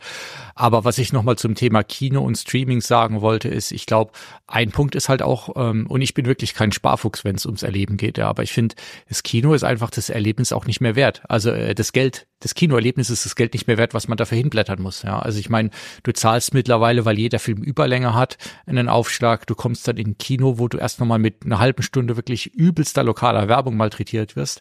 Dann siehst du noch mal 20 Minuten irgendwelche Trailer, bevor der Film losgeht. Hast ähm, in der Zeit schon dein Popcorn und dein Wasser für 20 Euro gefühlt äh, leer. Und dann geht der Film erst los. Und oft, das ist mir jetzt mittlerweile auch schon aufgefallen, selbst in den großen Kinoketten, ähm, ist dann einfach auch die Bild- und die Soundqualität manchmal nicht wirklich gut abgestimmt. Ja, als da, da knackt's und was weiß ich was alles. Und wenn ich halt, wenn ich schon äh, fast 20 Euro ausgebe, dann will ich halt auch ein Top-Erlebnis haben. Ja, und äh, da haben wir jetzt mal von dem von dem Inhalt oder von der Qualität der, der Filme an sich noch gar nicht gesprochen. Also ich glaube, neben dem Streaming, was ein wichtiger Grund ist, hat sich da die Kinowelt auch hingebracht, weil einfach so viele Durchschnittsware ins Kino kam und die Leute trotzdem rein sind. Ich meine, ich finde zum Beispiel, bestimmt ist Dwayne Johnson ein super sympathischer Kerl und alles, ja. Aber die Filme, ich meine, also das ist ja, das ist ja Murks, ja. Und die, die Leute gehen halt nur so lange irgendwann in solche Filme, bis sie das alles gesehen haben. Und jetzt, heutzutage, kannst du zu Hause bleiben, dann kannst du Streamingdienste schauen, aber da geht's auch wieder los. Ich habe jetzt auch gesehen, ich zahle mittlerweile, glaube ich, knapp 20 Euro im Monat für Netflix. Ähm, weil mehr Leute das nutzen, weil ich äh, Ultra HD, 4K, was weiß ich was da drin habe, ja. Ich habe mal mit sieben Euro angefangen und da war die Filmqualität deutlich, deutlich besser als das, was ich jetzt habe, ja. Und ich sehe es bei vielen Leuten, auch in meinem Umfeld, ähm, Kodi runterzuladen und zu installieren, ist nicht so schwer, ja. Und ähm, wenn du eh schon mittelmäßige Qualität nur hast, und so, dann kann ich es auch gleich ganz umsonst schauen. Und ich glaube, das ist auch nochmal äh, was, womit äh, die ganzen Anbieter in Zukunft zu kämpfen haben werden, weil es ist so kompliziert rauszufinden, wo welcher Film und welche Serie genau jetzt legal läuft. Illegal ist es immer nur ein sehr kleiner Schritt und sehr niederschwellig, das Ganze zu schauen. Also da bin ich wirklich auch mal gespannt. Und jetzt der, der Weisheit letzter Schluss scheint jetzt ja zu sein, Werbefinanzierung noch mitzumachen. Ähm, in den USA wird es ja gerade ausgerollt. Und da bin ich auch mal sehr gespannt, wie die Leute drauf reagieren, wenn sie dann auch noch Werbung bekommen für den früher gleichen Preis oder noch mal drei, vier Dollar mehr zahlen sollen, um keine Werbung zu sehen. Also ich bin mir nicht so sicher, ob das alles funktionieren wird auf lange Sicht. ja, genau, da wird man, wird man einfach sehen, aber ähm, ja, also klar, wenn du halt sagst, zwischen fünf Dollar und zehn Dollar, ne? Das eine ist werbefinanziert, der, der Einstiegsjoint sozusagen, und das andere, ja, aber es ist natürlich ein Unternehmen und wenn die, wenn die halt sagen können, wir haben von unseren äh, 80 Millionen äh, Kunden haben wir ungefähr 20 Millionen äh, im Werbetier drin, dann können sie natürlich auch besser Werbepartner an Land ziehen und dadurch viel mehr Geld generieren. Ähm, also es war klar, dass der Schritt irgendwann kommt. Ähm, aber du hast schon recht, also wenn es dann eben heißt, dass der Film wieder dreimal äh, unterbrochen wird von fünf Minuten Werbeclips, dann fragt man sich natürlich auch, okay, äh, naja, es gibt vielleicht noch andere Möglichkeiten, aber naja.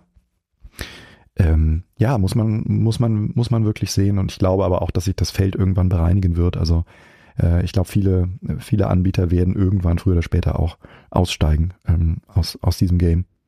Aber naja, die, dieses sehr kurze Verleihfenster von Filmen, ähm, bis sie dann im Streaming landen, hat natürlich der ganzen Geschichte auch äh, nochmal zusätzlich irgendwie Traktion verliehen. Und ähm, interessant ist aber halt, dass große Filmemacher, um jetzt mal wieder das Positive daran vielleicht auch zu sehen, ähm, jetzt hingehen und äh, Verträge schließen mit diesen Streamern. Also Apple Plus zum Beispiel. Ähm, die haben jetzt mit Ridley Scott für Napoleon ähm, und äh, für äh, Martin Scorsese, dessen Film Killers of the Flower Moon ja auch äh, hoch gehandelt wird für die Oscars. Ähm, äh, ja, die haben einen Vertrag geschlossen, dass sozusagen längere Versionen von diesen Filmen dann äh, veröffentlicht werden in ein paar Monaten und versuchen dadurch dann halt äh, die Exklusivität ihres Streamingdienstes so ein bisschen zumindest für die, die intellektuellen äh, äh, ja, Zuschauer äh, so ein bisschen hervorzustreichen. Interessant wird, glaube ich, ähm, wenn man dann aber leider da mit, mit einem Ansatz konfrontiert wird, äh, wenn man diverse Kritiken liest, wo dann einfach schon drin steht, hm, naja, der Film wirkt irgendwie merkwürdig zusammengestückelt. Wahrscheinlich wird die Apple äh, TV Plus äh, Geschichte dann besser sein weil sie mehr in die Tiefe gehen kann. Und das ist natürlich dann wieder der Nachteil, ähm, den man sich dann aussetzen muss. Also äh, die, die Kreativen, die quasi dann mit einem Auge sozusagen schon die spätere Verwertung im Blick haben und nicht das Kinoerlebnis. Und das äh, macht es natürlich dann auch wieder problematisch. Ähm, auch bei dem Beispiel, was du schon ganz am Anfang gesagt hattest, Rebel Moon, wobei da ist es ja so, da ging es ja nicht ums Kinoerlebnis, sondern da ging es, glaube ich, eher darum, äh, zum einen diesen Snyder Cut Hype künstlich zu erzeugen, indem man mhm. erst eine gekürzte und dann später äh, eine verlängerte Version zeigt, aber vielleicht auch nochmal das Weihnachtsstreaming-Geschäft mit einer äh, non-R-rated Version äh, mitzukriegen, weil bei Rebel Moon wurde jetzt ja genau das gleiche gemacht. Ne? Also erst hat Netflix jetzt die aktuelle Version ähm, in den Feiertagen online gestellt.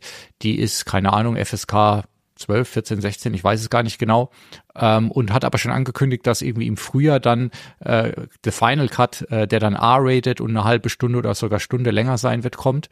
Ähm, und da muss ich sagen, also bei dem Film ähm, merkt man dann an einigen Stellen auch, dass einfach irgendwas fehlt, ja, und dass der, mhm. der, der Film viel zu schnell springt und dann nicht mehr, ist das jetzt wirklich, muss das jetzt sein, ja, dass man jetzt quasi wirklich eine, eine gekürzte und eine äh, zusammengestückelte Variante bereitstellt, nur um dann später nochmal sagen zu können, so, jetzt gibt's hier wirklich die Extended Version, ich weiß auch nicht. Ja, naja gut, äh, der Film ist ja sowieso eine Sache für sich, also äh, ich habe ihn mir gestern reingezogen in Vorbereitung auf den Podcast und ich muss sagen, diese zwei Stunden kriege ich nicht wieder zurück.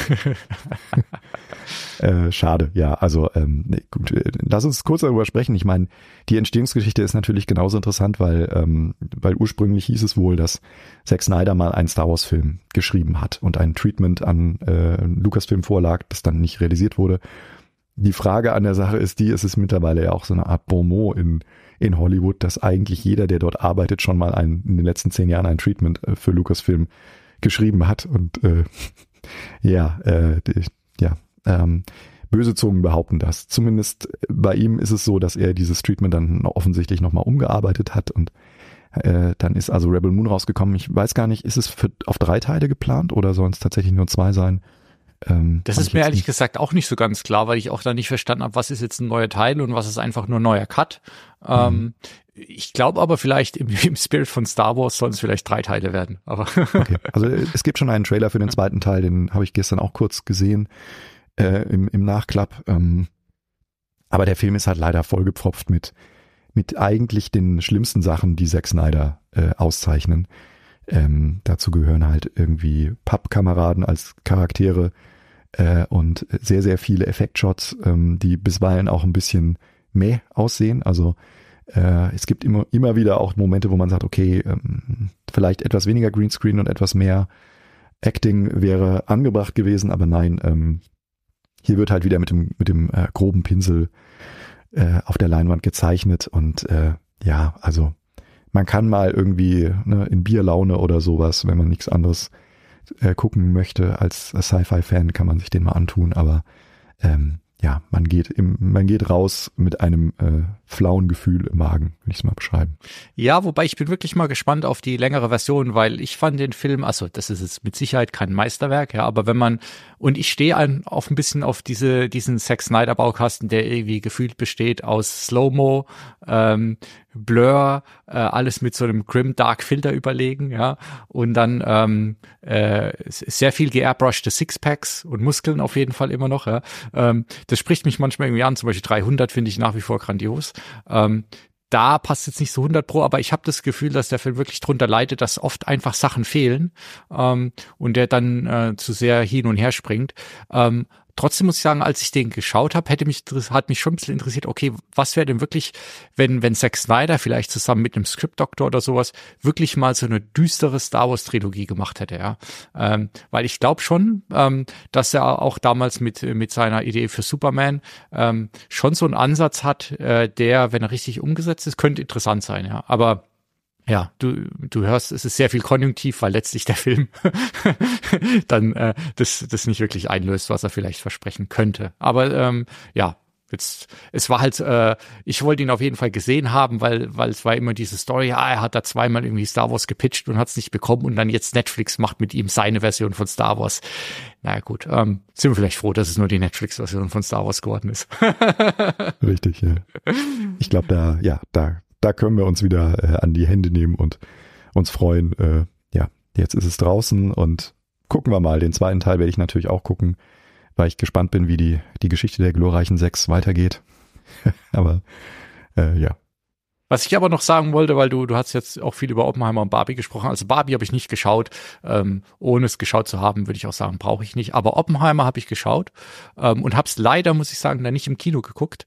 Denn der Film für mich ähm, ist, ich fand ihn richtig super und ich glaube, dass der im Kino nochmal ganz anders wirken würde, obwohl der gar nicht so sehr auf diese großen klassischen Blockbuster-Effekte setzt. Ne? Gibt immer wieder so Momente, wo ich denke, oh, wenn ich das jetzt auf einer großen Leinwand sehen würde. Ähm, und vor allem ähm, sehen könnte, ohne dass ich mich, mich ständig selbst mit was anderem ablenke, was halt im Kino einfach weniger passiert, ja, ähm, dann wäre der, glaube ich, nochmal viel, viel intensiver. Und ich, also ich fand es für mich wirklich einer der Filme, von denen ich es nicht gedacht hätte der mich aber richtig mitgerissen hat. Und auch äh, Robert Downey Jr., äh, du hast ja vorhin gemeint, er hat so eine kleine Nebenrolle, aber ich muss sagen, äh, da fand ich mal äh, richtig, richtig geil, was er dahin geschauspielert hat. Äh, als alterter, leicht abgemagerter Wissenschaftler. Ähm, das war schon mal noch was anderes, als, als er mit Tony Stark zeigen darf, ja. Ähm, und äh, hat mir sehr gut gefallen, ja. Okay. Ähm ja, ich habe äh, ganz witzig äh, den Film auch im Kino gesehen hier in, in Essen, äh, in der Lichtburg, einem der der äh, berühmtesten äh, in NRW sozusagen. Ähm, und der, der Selling äh, äh, war, dass sie ihn in 70 Millimeter zeigen. Also so wie Christopher Nolan es äh, sich gewünscht hat, dass man ihn guckt. Und äh, ich war also am Premierentag, äh, war ich da voller Vorfreude, habe mich da hingesetzt mit ein paar anderen äh, Filmverrückten und nach 20 Minuten riss der Film. Äh, dann war fünf Minuten Stille, dann wurde er geflickt, dann ging es weiter. Und nach weiteren zehn Minuten brach der komplette Projektor zusammen. Und äh, wir warteten eine halbe Stunde äh, fast schon ja genervt im, im Auditorium darauf, dass irgendjemand käme. Und dann ging irgendwann auch die Tür auf. Und dann entschuldigte man sich also wortreich und ähm, sagte also, dass äh, ja der Techniker wüsste im Moment auch nicht, warum der Projektor nicht mehr mag, aber es gäbe wohl keine Lösung. Wir müssten uns jetzt also die digitale Fassung dieses Films angucken. Und das war auch interessant, weil man natürlich direkt sozusagen fast AB-vergleichsmäßig ähm, äh, zwei, drei Szenen, weil dann wurde ein bisschen früher wieder angefangen. Äh, zuerst hatte man sie eben äh, analog projiziert gesehen und dann hatte man sozusagen eine äh, eine extrem klare, äh, ja äh, digitale Fassung davon auf dem auf der Leinwand. Ähm, man hat deutliche Unterschiede gesehen, also auch ein bisschen was was Farbgebung betraf, aber das hat wahrscheinlich mehr was mit den äh, mit den Leuchtmitteln in den Projektoren zu tun, ähm, als äh, mit, mit einem unterschiedlichen Color Grading. Aber ich muss sagen, der Film war mir ein bisschen zu lang. Ähm, und ich finde die, die letzte Stunde, gerade diese Gerichtsverhandlungen, ähm, die waren für mich zu sehr so ein bisschen in Richtung JFK oder so getrimmt. Also man merkt diesem, diesem Film an, dass er jetzt unbedingt seinen Oscar haben will. Also das ist, glaube ich, jedem klar. Und wenn einer für Robert Downey Jr. rausspringt, ne, dann ist das auch gut. Ähm, ich mag den auch sehr als, als Schauspieler. Ähm, aber mich hat der Film jetzt nicht so umgerissen und ich muss auch ganz ehrlich sagen, der Einsatz der Musik ist ne, bei Nolan ja auch immer so, ein, so eine Sache. Ähm, wenn ich in einem Film, der zu 90 Prozent aus Dialogen besteht äh, und, und Szenen, wo sich Leute unterhalten oder auch Streitgespräche führen, da muss ich nicht ständig mit, mit Musik äh, auf mein Trommelfell zugeschüttet werden. Ähm, das ist äh, schon ein bisschen extrem, aber gut, es ist halt Nolans Stil und immerhin kann man die Dialoge wieder verstehen. Das war ja bei, bei dem ein oder anderen Nolan-Film auch nicht mehr der Fall. Ähm, aber äh, ja, also wie gesagt, es ist anspruchsvolles äh, Kino und es ist schön, dass der Film so erfolgreich war. Ähm, denn äh, ja, das hat man allzu selten, glaube ich, dass, äh, dass ein Film, in dem es, der eine Biografie ist und in dem es eigentlich bis auf eine Szene äh, keine großen Schauwerte gibt, ähm, dass der äh, so erfolgreich ist. Mhm. Und ich sollte vielleicht der Fairness halber erwähnen, ich habe den auch in drei, in drei Intervallen geschaut, also an drei Abenden. Stichwort langatmig. Ähm, was mich noch interessieren würde, ich weiß nicht, hast du das auch gehört? Ich habe gehört, dass irgendwie Nolan persönlich jede dieser 70 Millimeter Filmrollen abgenommen haben soll. Äh, da frage ich mich immer noch, was heißt das? Weil das, das kann ja eigentlich nicht viel mehr gewesen sein, als dass er in dem Raum war und vielleicht gesagt hat, okay, die sind alle da. Weil wenn er jetzt da wirklich Qualitätskontrolle gemacht haben soll bei jedem, dann war er beschäftigt. Ja, ja vor allen Dingen, wenn man weiß, wie, wie groß äh, diese Teller sind, auf mhm. dem so ein Drei-Stunden-Film dann ruht. Ähm, keine Ahnung. Also ich glaube, das ist auch wieder nur so ein Marketing-Ding, ja. aber äh, das, das gehört halt dazu. Ich meine, er ist ja der, der Posterboy der IMAX-Kinos mhm. ähm, und äh, all, allem, was irgendwie mit analogen, analoger Technik zusammenhängt. Und ähm, ja, da ist es natürlich auch wichtig, dass sie das nochmal betonen, Äh, ja. ja, und ich meine, am Ende der Erfolg gibt ihm recht. Ne? Das Ding ist in den USA zumindest war das vor Weihnachten schon zwei, drei Wochen vor Weihnachten komplett ausverkauft auf, auf physikalischen Medien. Ähm, etwas, das man heutzutage fast gar nicht mehr hat. Äh, aber äh, ja, also freut hm. mich. Ja. Du hast vorhin noch Filmemacher erwähnt, die Deals mit äh, Streamern machen und äh, ich glaube, so einer ist auch David Fincher. Ähm, der obwohl eben Mindhunter ja irgendwie abgesägt wurde von Netflix, wo ich dann gesagt hätte, alles klar, vielen Dank, äh, hat er trotzdem noch einen Film mit ihm gemacht, äh, nämlich The Killer. Und den habe ich auch geschaut. Ähm, und äh, den fand ich auch richtig, richtig gut. Ähm, ist gar nicht so sonderlich spektakulär. Ne? Fassbender spielt äh, einen Killer. Ich habe ge gehört jetzt auch, das war wohl eine Comic-Umsetzung, was mir gar nicht so bewusst war. Ähm, aber funktioniert einfach als Actionfilm richtig gut und hat ähm, irgendwie auch äh, so so ein bisschen so eine zweite Ebene drin, weil äh, er erzählt uns die ganze Zeit mit so äh, als als Voice-Over eigentlich was was so die Killergesetze sind, was er für ein cooler Typ ist und dass er den Durchblick hat und der ganze Film funktioniert eigentlich nur, weil er überhaupt gar keinen Durchblick hat und weil eigentlich alles, was er macht, läuft schief. Ähm, aber trotzdem ist es nicht so, dass du, also es ist nicht so slapstick-mäßig oder so, oder dass, äh, dass es irgendwie dramatisch schief ist, aber einfach, er begibt sich halt auf so eine Bahn und jede Entscheidung ist die falsche und immer wenn er was macht, geht es in die falsche Richtung. Aber äh, der Film war für mich ähm, überraschend spannend eigentlich, ja. Ich weiß gar nicht, hast du mhm. den gesehen? Ich habe ihn auch gesehen, ja. ja. Ich finde ihn auch super, weil ähm, der fällt für mich so ein bisschen in die Leon der Profi-Schiene mhm. rein, ohne halt so äh, äh, obwohl der basiert auch auf einem Comic witzigerweise, ähm, äh, aber ohne so extrem abgehoben zu werden. Ähm, und äh, ja, berichtet ja, geht ja quasi auch so in die Richtung, was passiert, wenn jemand, der ein extrem geordnetes äh, Ethos verfolgt, wenn der auf einmal aus der Bahn fällt ähm, und sich dann im Chaos wiederfindet. Äh, und er spielt natürlich fantastisch, muss man ganz klar sagen. Also man hat in den letzten Jahren ja nicht mehr besonders viel von ihm gesehen, aber man weiß oder man wird jetzt wieder erinnert, was das eigentlich für ein toller Schauspieler ist. Mhm. Der Michael Fassbender und ja klar, wenn David Fincher hinter der Kamera steht, dann gibt es meistens nichts, was, äh, was daneben gehen kann. Also ich, ähm, ich mag den sehr ähm, als, äh, als Filmemacher und ähm, die Ästhetik, die er äh, da auch für Netflix quasi äh, produziert, ist dieser Film ja, äh, die er da auf die, die kleine Leinwand wirft, ähm, die steht seinen anderen Produktionen eigentlich in nichts nach, finde ich. Ähm, von daher auch große Empfehlung, muss man sich angucken, wenn man was mit, mit äh, solchen Filmen anfangen kann. Ja, es ist wirklich so schade, dass Mindhunter nicht mehr weitergeht. Das war auch äh, mhm. eine fantastische Serie. Ja. Dann habe ich noch ähm, was was geschaut, ähm, was mich auch überraschend begeistert hat. Und zwar war das von äh, Spielberg Meet the Fablemans. Ähm, und ich habe ja wirklich so einen Softspot für Biopics und natürlich auch für Steven Spielberg. Ähm, aber trotzdem, wie ich so den Pitch zu dem Film gehört habe, ich dachte, ja, das ist jetzt so nochmal was, das Alterswerk, nochmal sein eigenes Denkmal setzen, wie, wie gut es wohl werden kann, müssen wir mal schauen. Ähm, und irgendwie muss ich sagen, obwohl der Film, ja, ne, keine Handlung ist natürlich komplett falsch, er hat eine sehr, sehr große Handlung, aber eigentlich, wenn du es auf dem Papier liest, nichts, was dich jetzt total umhaut. Äh, aber der Film ist von der ersten bis zur letzten Minute irgendwie, habe ich ihn richtig gern geguckt, weil zum einen hat man da nochmal gesehen, was für ein toller Regisseur der ist und was für, was für eine Kraft der hat, wenn der einfach die Einstellungen, die bekommt, selbst für mich als Leih ist es klar, kein anderer bekommt Einstellungen in Szenen so hin wie er. Ähm, aber dann auch noch einfach sein, sein, sein Leben, wie er zum Film gekommen ist. Und vielleicht hat er es auch ein bisschen aufgehübscht an der einen oder anderen Stelle.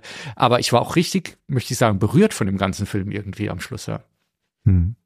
Ja, dann hat er ja seinem, äh, ja, seinem Ruf als einer der emotionalsten äh, Filmemacher ja wieder alle Ehre äh, gemacht. Ähm, ja, ich, ich bin da so ein bisschen verhalten, glaube ich, weil ich mhm. finde die, diese Idee, einen Film über das eigene Leben zu machen äh, oder die eigene Kindheit und Jugend, naja, das ist so ein bisschen, das hat so ein, so ein geschmäcklerisches Ding irgendwie, finde ich jetzt nicht so ultra sympathisch.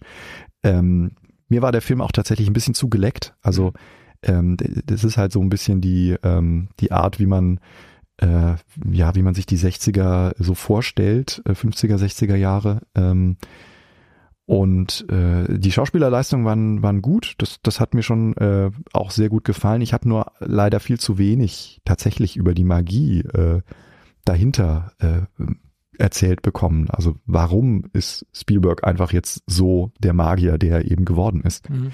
Ähm, denn es ist ja doch eine sehr kleine Geschichte. Es geht mehr um das Familiendrama und die die äh, die Dinge, die ähm, die Weichenstellungen waren für ihn vielleicht, äh, wenn, wenn man es so bezeichnen kann.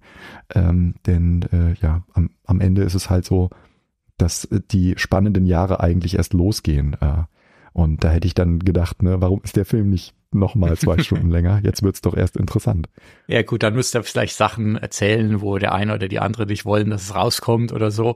Und dann zu sehr am eigenen Denkmal kratzen vielleicht auch. Ähm, Nee, ich, ich weiß gar nicht warum. Ich habe ich hab direkt danach hätte ich am liebsten direkt so einen klassischen Spielberg-Film geschaut. Ja? Mhm. Ähm, ich finde, keine Ahnung, der hat einfach sowas drin in, in, in den Filmen, die er macht. Äh, also mich spricht es immer total an. Ähm, und du hast schon recht, es, es ist natürlich auch ein bisschen lazy, über sein eigenes Leben noch mal ein bisschen verklärend zu erzählen, aber letztlich hatte ich das Gefühl, das hat einfach so ein bisschen äh, da noch mal versucht, seine Liebe zum, zum Medium und wie er die entdeckt hat und wie er dann beschlossen hat, das will er jetzt sein Leben lang machen. Ähm, und sowas finde ich, ich weiß nicht, deswegen stehe ich auf Biopics, gerade von so, ich sag mal in Anführungszeichen, besessenen Menschen oder Menschen, die halt wirklich in ihrem Fach mit die Besten sind. So, was hat die dazu gebracht, das überhaupt zu machen? Vielleicht in der Hoffnung, dass man oh, selbst irgendwann sowas entdeckt. ja, ja, ja, klar. Aber da habe ich noch einen ganz heißen Tipp, ähm, äh, wenn man was mit klassischer Musik anfangen kann. Maestro ist gerade rausgekommen, auch auf Netflix. Mhm. Ähm, den habe ich äh, jetzt vor Weihnachten einmal gesehen und dann nochmal mit meiner Mutter zusammen. Und mhm.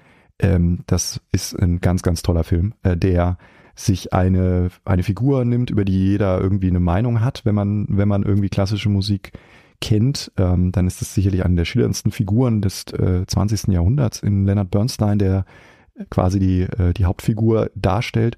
Man hat aber einen komplett neuen Dreh gefunden, um ihn äh, zu, zu beleuchten, indem man nämlich seine Ehefrau in den Mittelpunkt stellt und äh, sozusagen die, ja, die, die, wie das so ist, wenn man im Auge eines, eines Hurricane irgendwie lebt, ähm, wenn, äh, ja, denn er ist quasi als Künstler eben auch nicht, macht keinen Gefangenen und äh, ist zu einer Zeit quasi ähm, auf, äh, auf der, der Entertainment-Bühne damals in den USA erschienen, ähm, wo viele Dinge, die heute jetzt endlich auch im, im Mainstream sozusagen akzeptiert werden, also ähm, Bisexualität zum Beispiel, ähm, das gab es damals noch wahrscheinlich noch überhaupt keinen Begriff dafür. Und ähm, das sind so Dinge, die hier äh, auf sehr interessante Art und Weise einfach auf die Leinwand gebracht werden. Und ähm, das äh, hervorragende schauspielerische Leistungen, äh, die, die das einrahmen und ähm, ja, also die, der ganze Ansatz ist, äh, ist zeigt auch, dass ähm, äh, dass man als Schauspieler auch ein hervorragender Regisseur werden kann. Und das ist ja auch immer so eine Sache, die hin und wieder äh, an, äh, kritisiert wird, dass man halt sagt, okay, äh, das mag er vielleicht ganz gut können, aber das andere nicht. Und bei äh, bei Bradley Cooper ist es einfach so, der hat ja schon mal bewiesen ähm, äh, mit A Star is Born, das war ja ein Remake, ähm, aber äh, mit diesem Film hat er wirklich eindeutig, äh, ja, wie sagt man das, äh, ein, ein, ein Tor geschossen, äh, wo die Latte nur so knallt. Ähm, also das ist ein, ein sehr, sehr cooler Film, wenn man irgendwas mit mhm. äh, klassischer Musik beziehungsweise Leonard Bernstein oder ähm, Musicals an sich auch anfangen kann. Okay, es hat der Netflix-Algorithmus geschickt von mir versteckt, äh, vermutet mich wohl in einer anderen Kategorie aufgrund meiner Watchlist. Äh, Wahrscheinlich. Aber äh, den, den würde ich mir doch mal anschauen. Ähm, ein, einen letzten habe ich noch, ähm, denn der ist in, in Deutschland gefühlt so ein bisschen untergegangen bis jetzt. Und zwar habe ich den auch auf Amazon so durch Zufall entdeckt über die Feiertage oder vor den Feiertagen.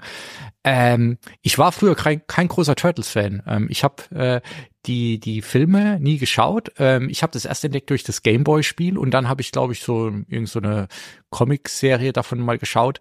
Ähm, aber ich mag Seth Rogen und dann habe ich gesehen, hä, der macht einen Turtles-Film und dann habe ich gedacht, dann gucke ich mir mal an. Äh, und ich muss sagen, ich war ja begeistert, ist schon wieder zu viel gesagt, aber ich war zumindest sehr gut unterhalten, ähm, weil dieser Turtles-Film hat auf jeden Fall coolen Humor ähm, aber auch ähm, jetzt nicht ganz so abgedreht und so toll gemacht wie bei Spider-Man-Comic-Verfilmung, aber er hat schon so einen eigenen Zeichen- und Artstil, ähm, den ich eigentlich schon ganz cool fand. Ähm, und äh, das war auf jeden Fall sehr kurzweilig, das ganze Ding. Ja. Ich habe ihn nicht gesehen, ich habe mir nur mal den Trailer angeguckt und für mich, mir war der Artstyle dann ähm, zu viel in, in, äh, ja, in, in, in eine gewisse Richtung. Ähm, äh, aber ich kann total nachvollziehen, äh, wenn man, wenn man mit der IP was anfangen kann, dann ist das sicherlich ein guter, unterhaltsamer Streifen, den man sich nicht entgehen lassen sollte. Ja, ich weiß nicht, hast, hast du noch irgendeinen Film, äh, der dir am Herzen liegt? Naja, John Wick äh, 4 vielleicht, ähm, so mhm. für die, für die Action-Junkies unter uns. Ähm, ein Film, der vielleicht auch ein Tick zu lang ist, der, der dauert ja auch, glaube ich, fast drei Stunden. Ähm, aber die Choreografie äh, in der letzten Stunde, also spielt dann irgendwie in Paris, glaube ich, ne, ähm, die ist halt fantastisch. Also da kann man wirklich sagen, das ist wieder Benchmark äh, für für Actionfilme ähm, und was man handgemacht sozusagen in, in Action auch äh, darstellen kann. Ähm, und wer die Welt mag ähm, von John Wick, äh, der sollte sich den auf jeden Fall nochmal angucken. Von der Serie gab ja dieses Jahr auch eine Serie, The Continental, mhm. ähm, die da rauskam. Da war ich jetzt nicht ganz so begeistert von. Ähm, ah, die hat mich irgendwann auch verloren. Ich glaube, ich habe sie gar nicht zu Ende geguckt, aber ähm, also wie gesagt, äh, was Keanu Reeves hier äh, leistet in John Wick 4 ist schon, äh, schon wieder traumhaft. Ja, das ist, ich, ist eigentlich unglaublich. Die Filme sind so viel besser, als sie eigentlich sein dürften, wenn, wenn man hört, es ist eigentlich nur ein reiner Actionfilm, aber es ist so extrem gut gemacht. Ja, die Serie, ganz kurz, ich, wie gesagt, ich will an anderer Stelle über die Serien sprechen, aber ich habe sie angefangen und war erstmal mega abgeturnt, weil sie wieder dieses klassische Streaming-Problem hat, dass du nichts erkennst. Es war so dunkel am Anfang und hat sich so gezogen. Ähm, dann irgendwann, ich bin am Ball geblieben ja, also das war okay, das kann man schauen. Ähm, ich war jetzt trotzdem ein bisschen underwhelmed von dem, was es über die Welt erzählt hat. Da hatte ich mir ein bisschen mehr erhofft. Ähm, aber ja, also, aber John Wick 4, ja, das stimmt schon. Das ist auf jeden Fall eines der Highlights des Jahres, würde ich schon noch sagen. Mhm. Und wer wissen will, wie wir zu Indiana Jones 5 standen, der hört sich dann die 5-Minuten-Kantine auf Antenne Alderan an.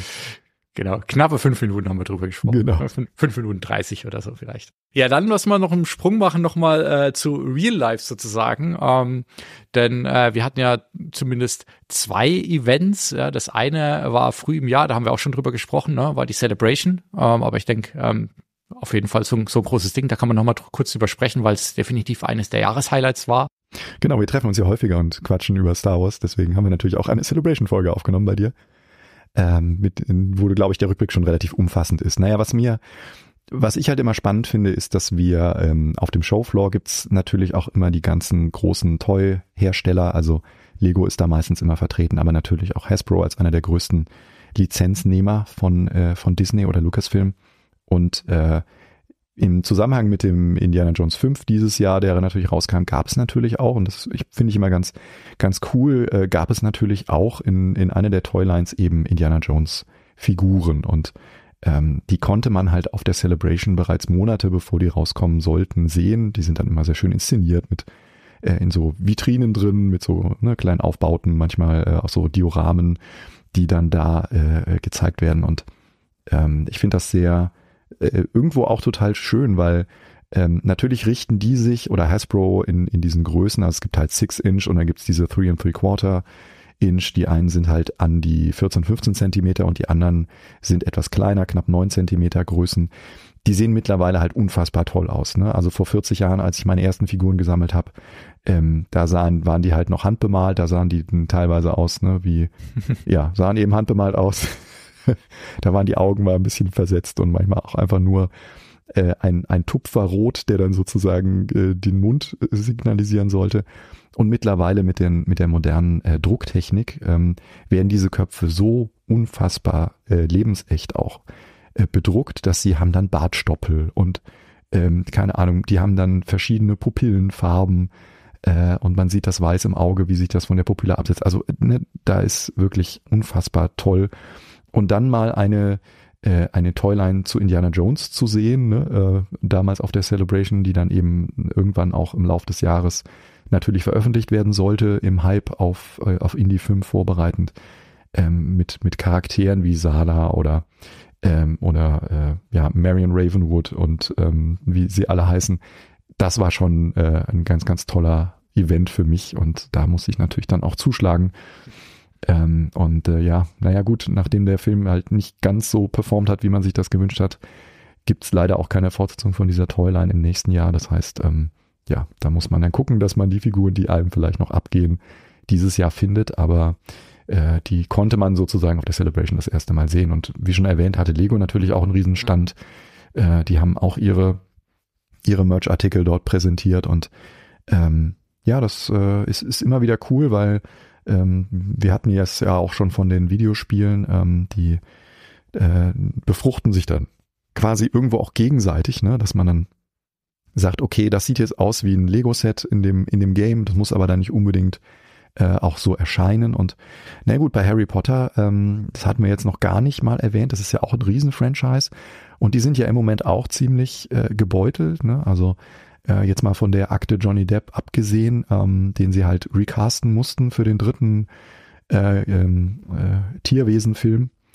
Ähm, aber die machen ja auch jetzt wahrscheinlich einen kompletten Reboot von dem ganzen Ding. Mhm. Da soll es eine Serie geben, die dann, die dann quasi die Filme in Anführungszeichen nochmal neu definiert, weil äh, man halt sich jetzt enger an die Bücher halten möchte und da das dann quasi ein Buch für eine Staffel immer adaptiert. Ähm, das ist ein, sicherlich ein spannender Ansatz. Was sollte man auch sonst tun äh, mit dieser IP, um sie nicht in Anführungszeichen halt äh, am langen Arm verhungern zu lassen? Aber bei Lego ist es halt auch so. Da sieht man jetzt, äh, die haben, die hatten mal eine Harry Potter äh, Toyline vor vielen, vielen Jahren. Ähm, dann war lange nichts und dann kam irgendwie 2019, glaube ich, äh, haben sie das wieder reingebracht und jetzt ähm, nach äh, im letzten Jahr ging es schon los, mussten sie quasi die ersten Sets erneut äh, äh, ja rausbringen, also quasi wieder einen soften Reboot machen, äh, haben dann halt einfach nur die Farbe der Dächer verändert ähm, und äh, also, also diese, diese Kuriositäten, die sich da in dem Bereich äh, gerne auch äh, aufzeigen lassen, ist dann doch immer sehr witzig. Ähm, denn am Ende geht es natürlich immer darum, neue Fans für das Franchise irgendwie zu interessieren. Und ähm, die Schlacht ist bei meinem Sohn schon entschieden. Also da habe ich ordentlich gearbeitet. Der ist ein Star Wars-Fan. Genau wie sein Papa auch. ja, das Harry Potter-Thema ist irgendwie so, das ist so ein Franchise, das ist komplett an mir vorbeigegangen. Ich habe damals die Kinofilme jeweils einmal geschaut ähm, und fand die auch okay, ja. Ähm, aber ich glaube, ich war einfach aus, ja, aus dem Alter raus, ist schon wieder schwer zu sagen, aber ich glaube, ich war gerade so drüber, aber ich sehe schon, äh, ne, dass für die jüngere Generation ist es einfach ein riesen Ding nach wie vor. Ähm, ich bin da immer wieder erstaunt, aber ich habe da irgendwie gar keinen Zugang zu. Ja, und das ist natürlich auch so eine, so eine Gruppe, die, ähm, die viel weiter gespannt ist. Also, ne, das ist ja an, an sich schon sehr divers aufgestellt. Ähm, äh, dieses, dieses Franchise durch die, äh, wenn man sich die Filme eben oder die Bücher äh, anguckt. Und ähm, natürlich für eine Toy Company wie, wie Lego dann auch besonders interessant heutzutage, äh, sich, sich da reinzustürzen. Denn die haben ja auch immer das Problem, dass man eigentlich immer sagt, naja, Lego ist mehr so ein Jungsding. Und ähm, man hat hier sozusagen dann ein kleines Türchen, äh, ohne, wie Lego das mit Friends zum Beispiel probiert, direkt auf eine Mädchengruppe sich zu stürzen. Aber eben mit, mit dem Harry Potter Franchise hat man natürlich dann auch ähm, durch die Popularität, und ähm, das ist bei, bei jungen Mädchen auch sehr, sehr beliebt, dieses Franchise, ähm, bekommt man hier halt äh, sozusagen den Fuß in die Tür. Und dann ist es immer interessant zu sehen, wie, äh, wie Lego damit umgeht, denn mittlerweile haben die ja auch, ähm, sind die ja auch eigentlich weg von der reinen Fokussierung auf junge äh, äh, äh, Kunden, also auf Kinder. Denn in jedem, jedes Jahr erscheinen ja Dutzende von Sets, die eigentlich aufgrund der Preisregionen, in denen die sich bewegen, ähm, das kennen wir Star Wars-Fans ja auch mit diesen UCS-Sets, äh, dass die sich eigentlich für, für Erwachsene äh, mehr oder weniger im Fokus auch befinden. Und ähm, wenn die jedes Jahr so die Star Wars-Sets rauskommen, ne, dann sieht man immer so eine große Liste und ganz unten gibt's immer so ein paar Battle Packs, wo dann Stormtrooper oder Clone Trooper oder sowas drin sind für 20 Euro. Aber es gibt auch immer wahnsinnig viele Sets, die halt die Schallmauer der 100 Euro äh, überspringen und manche, ne, wie zum Beispiel äh, ein, ein AT-80 oder äh, ein Sternzerstörer oder sowas, die dann eben schnell bei 5, 6, 7, 800 Euro zu Buche schlagen. Ähm, also etwas, das sich ein Kind niemals äh, zu Weihnachten wünschen könnte. Ähm, aber die, die Nerds wie wir, die äh, sich dann eben auch mal auf den Nachttisch stellen wollen. Ja, du, du hast ja als die Experten da bei dir, ne, im, im Podcast bei den Besprechungen. Ich bin froh, dass auch das so, so ein Fass ist, um das ich bis jetzt eigentlich noch halbwegs erfolgreich drum rumkomme. Ich habe die Kantina hier unaufgebaut. Allerdings habe ich die als Geschenk bekommen von meiner lieben Schwester. Äh, ansonsten, ja, es, es, es gibt nicht jedes Geldgrab, was man quasi betanzen muss. Äh, und solange es mich noch nicht packt, bin ich froh, ja. Ich wäre froh, wenn die Schallmauer 100 Euro wäre. Ich glaube, die, die magische Schallmauer bei Lego liegt ja mittlerweile eher schon so bei 200, 300 Euro für die, für die relevanten Sets. Mhm. Um, das ist ja schon brutal, was da hingelegt werden muss, ja. Ja, besonders wenn sie auf dem Gebrauchtmarkt dann äh, nachgekauft werden müssen. Und das ist ja auch so eine, so eine Sache, gerade äh, diese, ja, diese, diese Möglichkeit der Ausdünnung oder äh, was man äh, als, als Marktwirtschaft dann eben auch betrachtet, äh, wenn eben nach ein, zwei Jahren die Sets dann wieder vom Markt genommen werden, dann steigen natürlich auch bisweilen die Gebrauchtpreise ins, ja. ins Extreme und besonders so seltene Sachen ne, von, von Serien oder, äh, oder ja, Dingen, die halt nicht wieder aufgegriffen wurden. Ähm, später, äh, die sind dann manchmal sehr selten und werden dann hochgehandelt, kann man dann. Ja. Sehr viel spekulieren, wie bei vielen äh, Sammelleidenschaften. Ich meine, du kennst das ja wahrscheinlich auch. Äh, Leider. Gerade äh, neulich ist bei mir eingezogen. Du erinnerst dich vielleicht an das Thema Battlestar Galactica. Da gab es ein Brettspiel, äh, was, weil die Lizenz äh, Fantasy Flight hat nicht mehr die Lizenz. Das Spiel ist auch ausverkauft. Habe ich dann jetzt nach langem Hin und Her doch mal auf eBay äh, zugeschlagen, äh, habe es schon wieder bereut. Das Ding steht jetzt bei mir rum. Es ist, glaube ich, erst ab vier Leuten spielbar. Wann werde ich das jemals spielen? Aber man hm. hat es jetzt zumindest mal. Ja. Tja, Immerhin, du hast es, genau. Du kannst jetzt beruhigt schlafen. Genau. ja, und wo wir gerade schon von Brettspielen sprechen, ähm, anderes Highlight äh, in diesem Jahr ein Event war ja noch die Spiele in Essen, ähm, wo wir auch beide waren. Ich war, äh, glaube ich, drei Tage dieses Jahr da. Oh Gott, ich habe es wieder vergessen. Ähm, und äh, ja, da habe ich jetzt gar nicht so ein einzelnes Highlight, was ich rauspicken kann. Aber für mich so das ganze Event ist, glaube ich, für mich vielleicht fast noch ein bisschen emotionaler als äh, die Celebration, weil einfach Brettspielen für mich ein Riesenhobby ist. Ich mache das sehr viel mit meiner Freundin und wenn man da ist, dann quasi zweieinhalb oder drei Tage halt die ganzen Neuheiten entdecken kann, ähm, zwischendurch auch mal was spielen kann und halt wirklich zwischen diesen Tausenden, es ist ja wirklich tausende Neuerscheinungen, die man da anschauen kann, ähm, ist sehr anstrengend, ja, weil auch sehr voll und es war auch dieses Jahr sehr heiß stellenweise wieder in den Hallen, ähm, aber einfach äh, ja eine ne tolle und leider auch relativ teure Entdeckungsreise in den Hallen immer. und besonders schön ist halt, wenn man dann abends im Hotel irgendwie äh, in der Lobby oder im Restaurant oder wo auch immer dann gleich mal die Neuheiten noch ausprobiert. Haben wir letztes Jahr auch zusammen gemacht schon. Ähm, und halt alle umherum an allen Tischen und quasi überall, wo man hingeht, in Essen zu dem Zeitpunkt die Leute wirklich äh, spielen. Das finde ich auch immer äh, äh, fantastischer. Ja, es ist halt auch so ein bisschen äh, so eine analoge Kultur, die da gepflegt wird.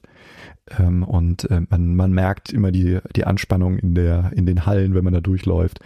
Ähm, ich habe dieses Jahr war ich mit meinem Sohn wieder da, äh, tagsüber. Und äh, dann hat man auch ein anderes Auge auf viele Dinge, ne, die, die, die Kinder vielleicht auch mehr interessieren. Ähm, aber äh, ja, gut. Für mich war natürlich Star Wars Unlimited äh, das Highlight auf der Spiel, muss ich, muss ich ganz klar zugeben. Das konnte ich mit ihm eben auch ein bisschen anspielen und da habe ich schon gemerkt, okay, das ist was, äh, was sehr schnell sehr teuer werden könnte. Aber es ist auch etwas, was äh, ziemlich viel Spaß macht. Und ähm, deswegen freue ich mich darauf, wenn das im März, glaube ich, ne, soll es mhm. losgehen. Ja. Ja, ich, da bin ich ja wirklich mal nach wie vor gespannt. Ich habe es auch ausprobiert, ähm, fand es schon auch cool, aber war wieder eines von, dem, von den Punkten, wo ich gesagt habe, okay, da will ich jetzt gar nicht zu sehr reingehen, ähm, weil wie du gesagt hast, es wird auf jeden Fall teuer werden, ne, weil es kommt ja dieses Trading Card Prinzip. Das heißt, es wird wie bei Magic oder jetzt auch bei Lorcana, was Disney jetzt ja gerade macht mit Ravensburger, dass wir uns Starter Packs kaufen und dann kaufen wir uns Booster und wahrscheinlich dann irgendwann noch Hero Packs und was weiß ich was alles. Und ähm, ich meine, da werden die Leute bei Disney bei Fantasy Flight auf jeden Fall auch wissen, wie man die Kuh melken kann. Ähm, aber es ist, glaube ich, auf jeden Fall ein ganz gutes Spiel.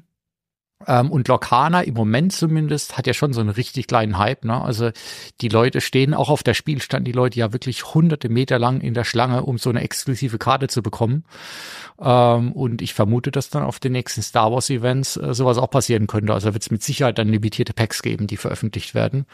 Ähm, wie dann die Staying Power von sowas ist, ne? weil ich denke einfach die Zielgruppe, die solche Spiele gerne spielt, die hat halt schon Magic, die hat ähm, äh, Yu-Gi-Oh, äh, Blood in, was gibt's da, Blood and Bones oder sowas, Pokémon ist glaube ich eher für Sammler, ähm, aber es gibt einfach schon extrem viel, ne? Also wie lang das dann wirklich bleiben wird, muss man mal schauen. Ich habe hier noch das Star Wars Living Card Game, was es vor ein paar Jahren gab, auch mit ganz, ganz tollen Karten, was dann leider wieder eingestellt wurde, was ich auch noch nie gespielt habe.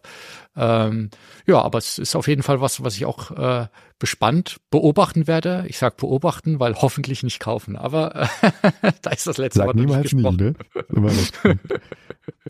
Ja, sonst, äh, worauf freuen wir uns doch im Jahr äh, 24? Ich bin ja äh, Fallout-Fan, ja. Äh, das heißt, ich bin schon gespannt, äh, allerdings auch ein bisschen besorgt, muss ich zugeben, ja, was Amazon da uns im April mit der Fallout-Serie hinstellen wird. Die ersten Trailer schauen auf jeden Fall gut aus, aber Videospieladaptionen oder generell Serienadaptionen. Wir haben es ja auch gesehen bei ähm, äh, der Herr der Ringe Serie. Ist immer so ein zweischneidiges Schwert. Ne? Es ist nicht so einfach, sowas umzusetzen, aber die beteiligten Personen, äh, ich glaube, viele haben ja auch Westworld gemacht als äh, als AutorInnen, ähm, lassen zumindest mal hoffen. Ja, ähm, bin ich gespannt. Ich weiß gar nicht, bist du auch so ein kleiner Fallout-Fan oder? Ähm, ich habe, glaube ich, Fallout 3 damals mhm. gespielt, mhm. als es rauskam. Äh, aber ich bin, also irgendwann bin ich rausgefallen. Ähm, ich glaube, das 66 hat mich dann irgendwie verloren äh, und dann habe ich es auch nicht mehr. Mhm. Ähm, nicht, nicht mehr weiterverfolgt. Aber ich glaube, das ist vom, vom Design her und vom Ansatz ist das eine sehr, sehr spannende äh, Serie, die sich dort äh, vielleicht hinter verbirgt. Also ich meine, das ist immer schwierig von so einem Trailer kann man ja, ja auch nicht so wirklich viel äh, beurteilen und gerade bei diesem diesem immersiven Element, was die Spiele halt äh, verbreiten, ähm, ne, das ist halt total wichtig, damit man sich in dieser Welt dann irgendwie auch verlieren kann. Ähm, da ist halt immer die Frage, kann man das so auf die Serie äh, münzen oder ummünzen, ohne dass es irgendwie nur so ein Versatzstück Baukasten wird. Und auch Westworld fand ich, hat irgendwann ein bisschen abgebaut. Also ne, die, die erste Staffel fand ich richtig großartig und dann, ähm, dann wurde es halt irgendwie auch so ein bisschen holpriger. Ich weiß jetzt nicht genau, ob diese Autorinnen ähm, äh, aus welchem Zeitfenster sozusagen der Serie die kommen. Ähm, aber äh, ich bin da jetzt erstmal positiv und, äh, und würde sagen, äh, ja, freuen wir uns drauf. Ich meine, April ist ja auch nicht mehr lange hin. Ähm, dann geht's hoffentlich ja los. Ja, und ansonsten geht zumindest das erste Quartal, da geht's Schlag auf Schlag. Ne? Ähm, wir haben noch ähm, die, die Serie, die kommt zu uh, Three Body Problem. Ähm, wie hieß es nochmal auf Deutsch? Äh, Hat ein bisschen anderen Titel, auf jeden Fall eine Buchreihe, die ich fantastisch fand, äh, Science mhm. Fiction. Mhm. Ähm, und da sind ja äh, David Benioff und D.B. Weiss wieder mal am Start äh, die ja bei Game of Thrones mh, hm, ja zumindest was gele geleistet haben und äh, beinahe auch mal wieder in den Star Wars Kosmos reingerutscht werden. Aber das war ja eines der Projekte, die da nicht zustande kamen. Ähm, mhm. bin ich mal gespannt. Und eine andere äh, Person, die beteiligt ist, habe ich jetzt gesehen heute noch auf IMDb, ist Alexander Wu von The Terror. Und The Terror war ja auch eine Miniserie. Äh, zumindest die erste Staffel fand ich ja mega gut. Ja und ähm, bin ich gespannt, weil das Buch, ich weiß nicht, hast du die Bücher gelesen? Nee, aber ich weiß so ungefähr, worum es geht. Es ist ne, auf jeden Fall ein spannendes Sci-Fi-Konzept, ähm, das sich dahinter verbirgt.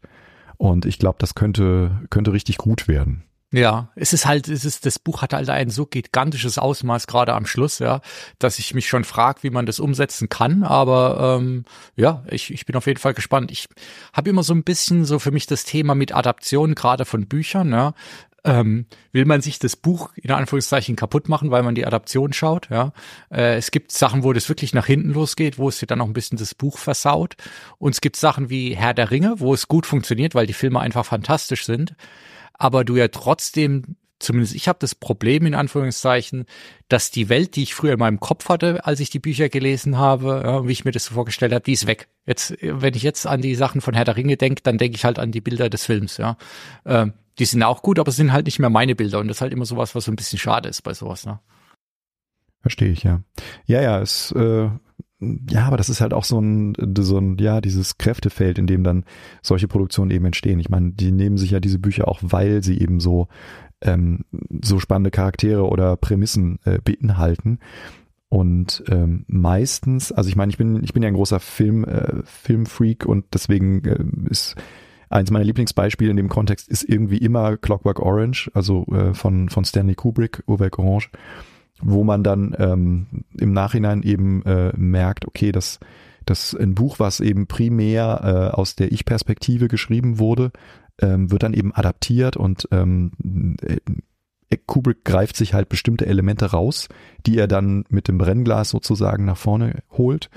Äh, und das ist aber auch ein, ein großer Vorteil, äh, glaube ich, den man in dem visuellen Medium auch wirklich machen kann und machen muss. Also äh, das, was vorhin kurz erwähnt wurde, ne, dass man bei Harry Potter hingeht und sagt, wir wollen näher am Buch bleiben und deswegen machen wir jetzt eine Staffel pro Buch. Ähm, und dann wird, kann man vielleicht den, den Autoren beim Seitenumblättern zusehen. Ähm, ich weiß nicht, ob das der richtige Weg ist, denn äh, ich glaube immer, man muss da auch hin und wieder etwas weghobeln und etwas rausnehmen, damit es dann auch wirklich funktioniert. Und äh, manchmal, ja, das vielleicht auch dann ähm, natürlich, wenn man seine eigene Kopfwelt oder Gedankenwelt eben schon um ein Buch herum gestrickt hat, dann kann man in solchen Situationen natürlich auch mal enttäuscht werden. Ähm, aber das äh, heißt ja nicht, dass das Buch deswegen verschwindet. Ne? Also es bleibt ja trotzdem da und äh, ist ja auch so eine, so eine, äh, ja, ein Paradigma, in dem sich die Star Wars-Fans immer gerne bewegen, wenn man halt sagt, okay, das ist nicht mein Star Wars. Ähm, naja, es gibt halt noch die anderen neuen Filme und wenn einen die Serien keinen Spaß machen, dann hat man halt immer noch einen Fundus an, an Star Wars, der einem vielleicht etwas näher liegt. Ja. Apropos Star Wars Fundus, was kommt denn nächstes Jahr da auf uns zu nochmal? Ich habe, du hast vorhin, dieses, ich habe, ich müsste im Kopf haben, aber ich weiß gar nicht mehr genau, was und wann jetzt alles genau kommt. Ja, ich glaube, das Wann ist die ist die große Frage.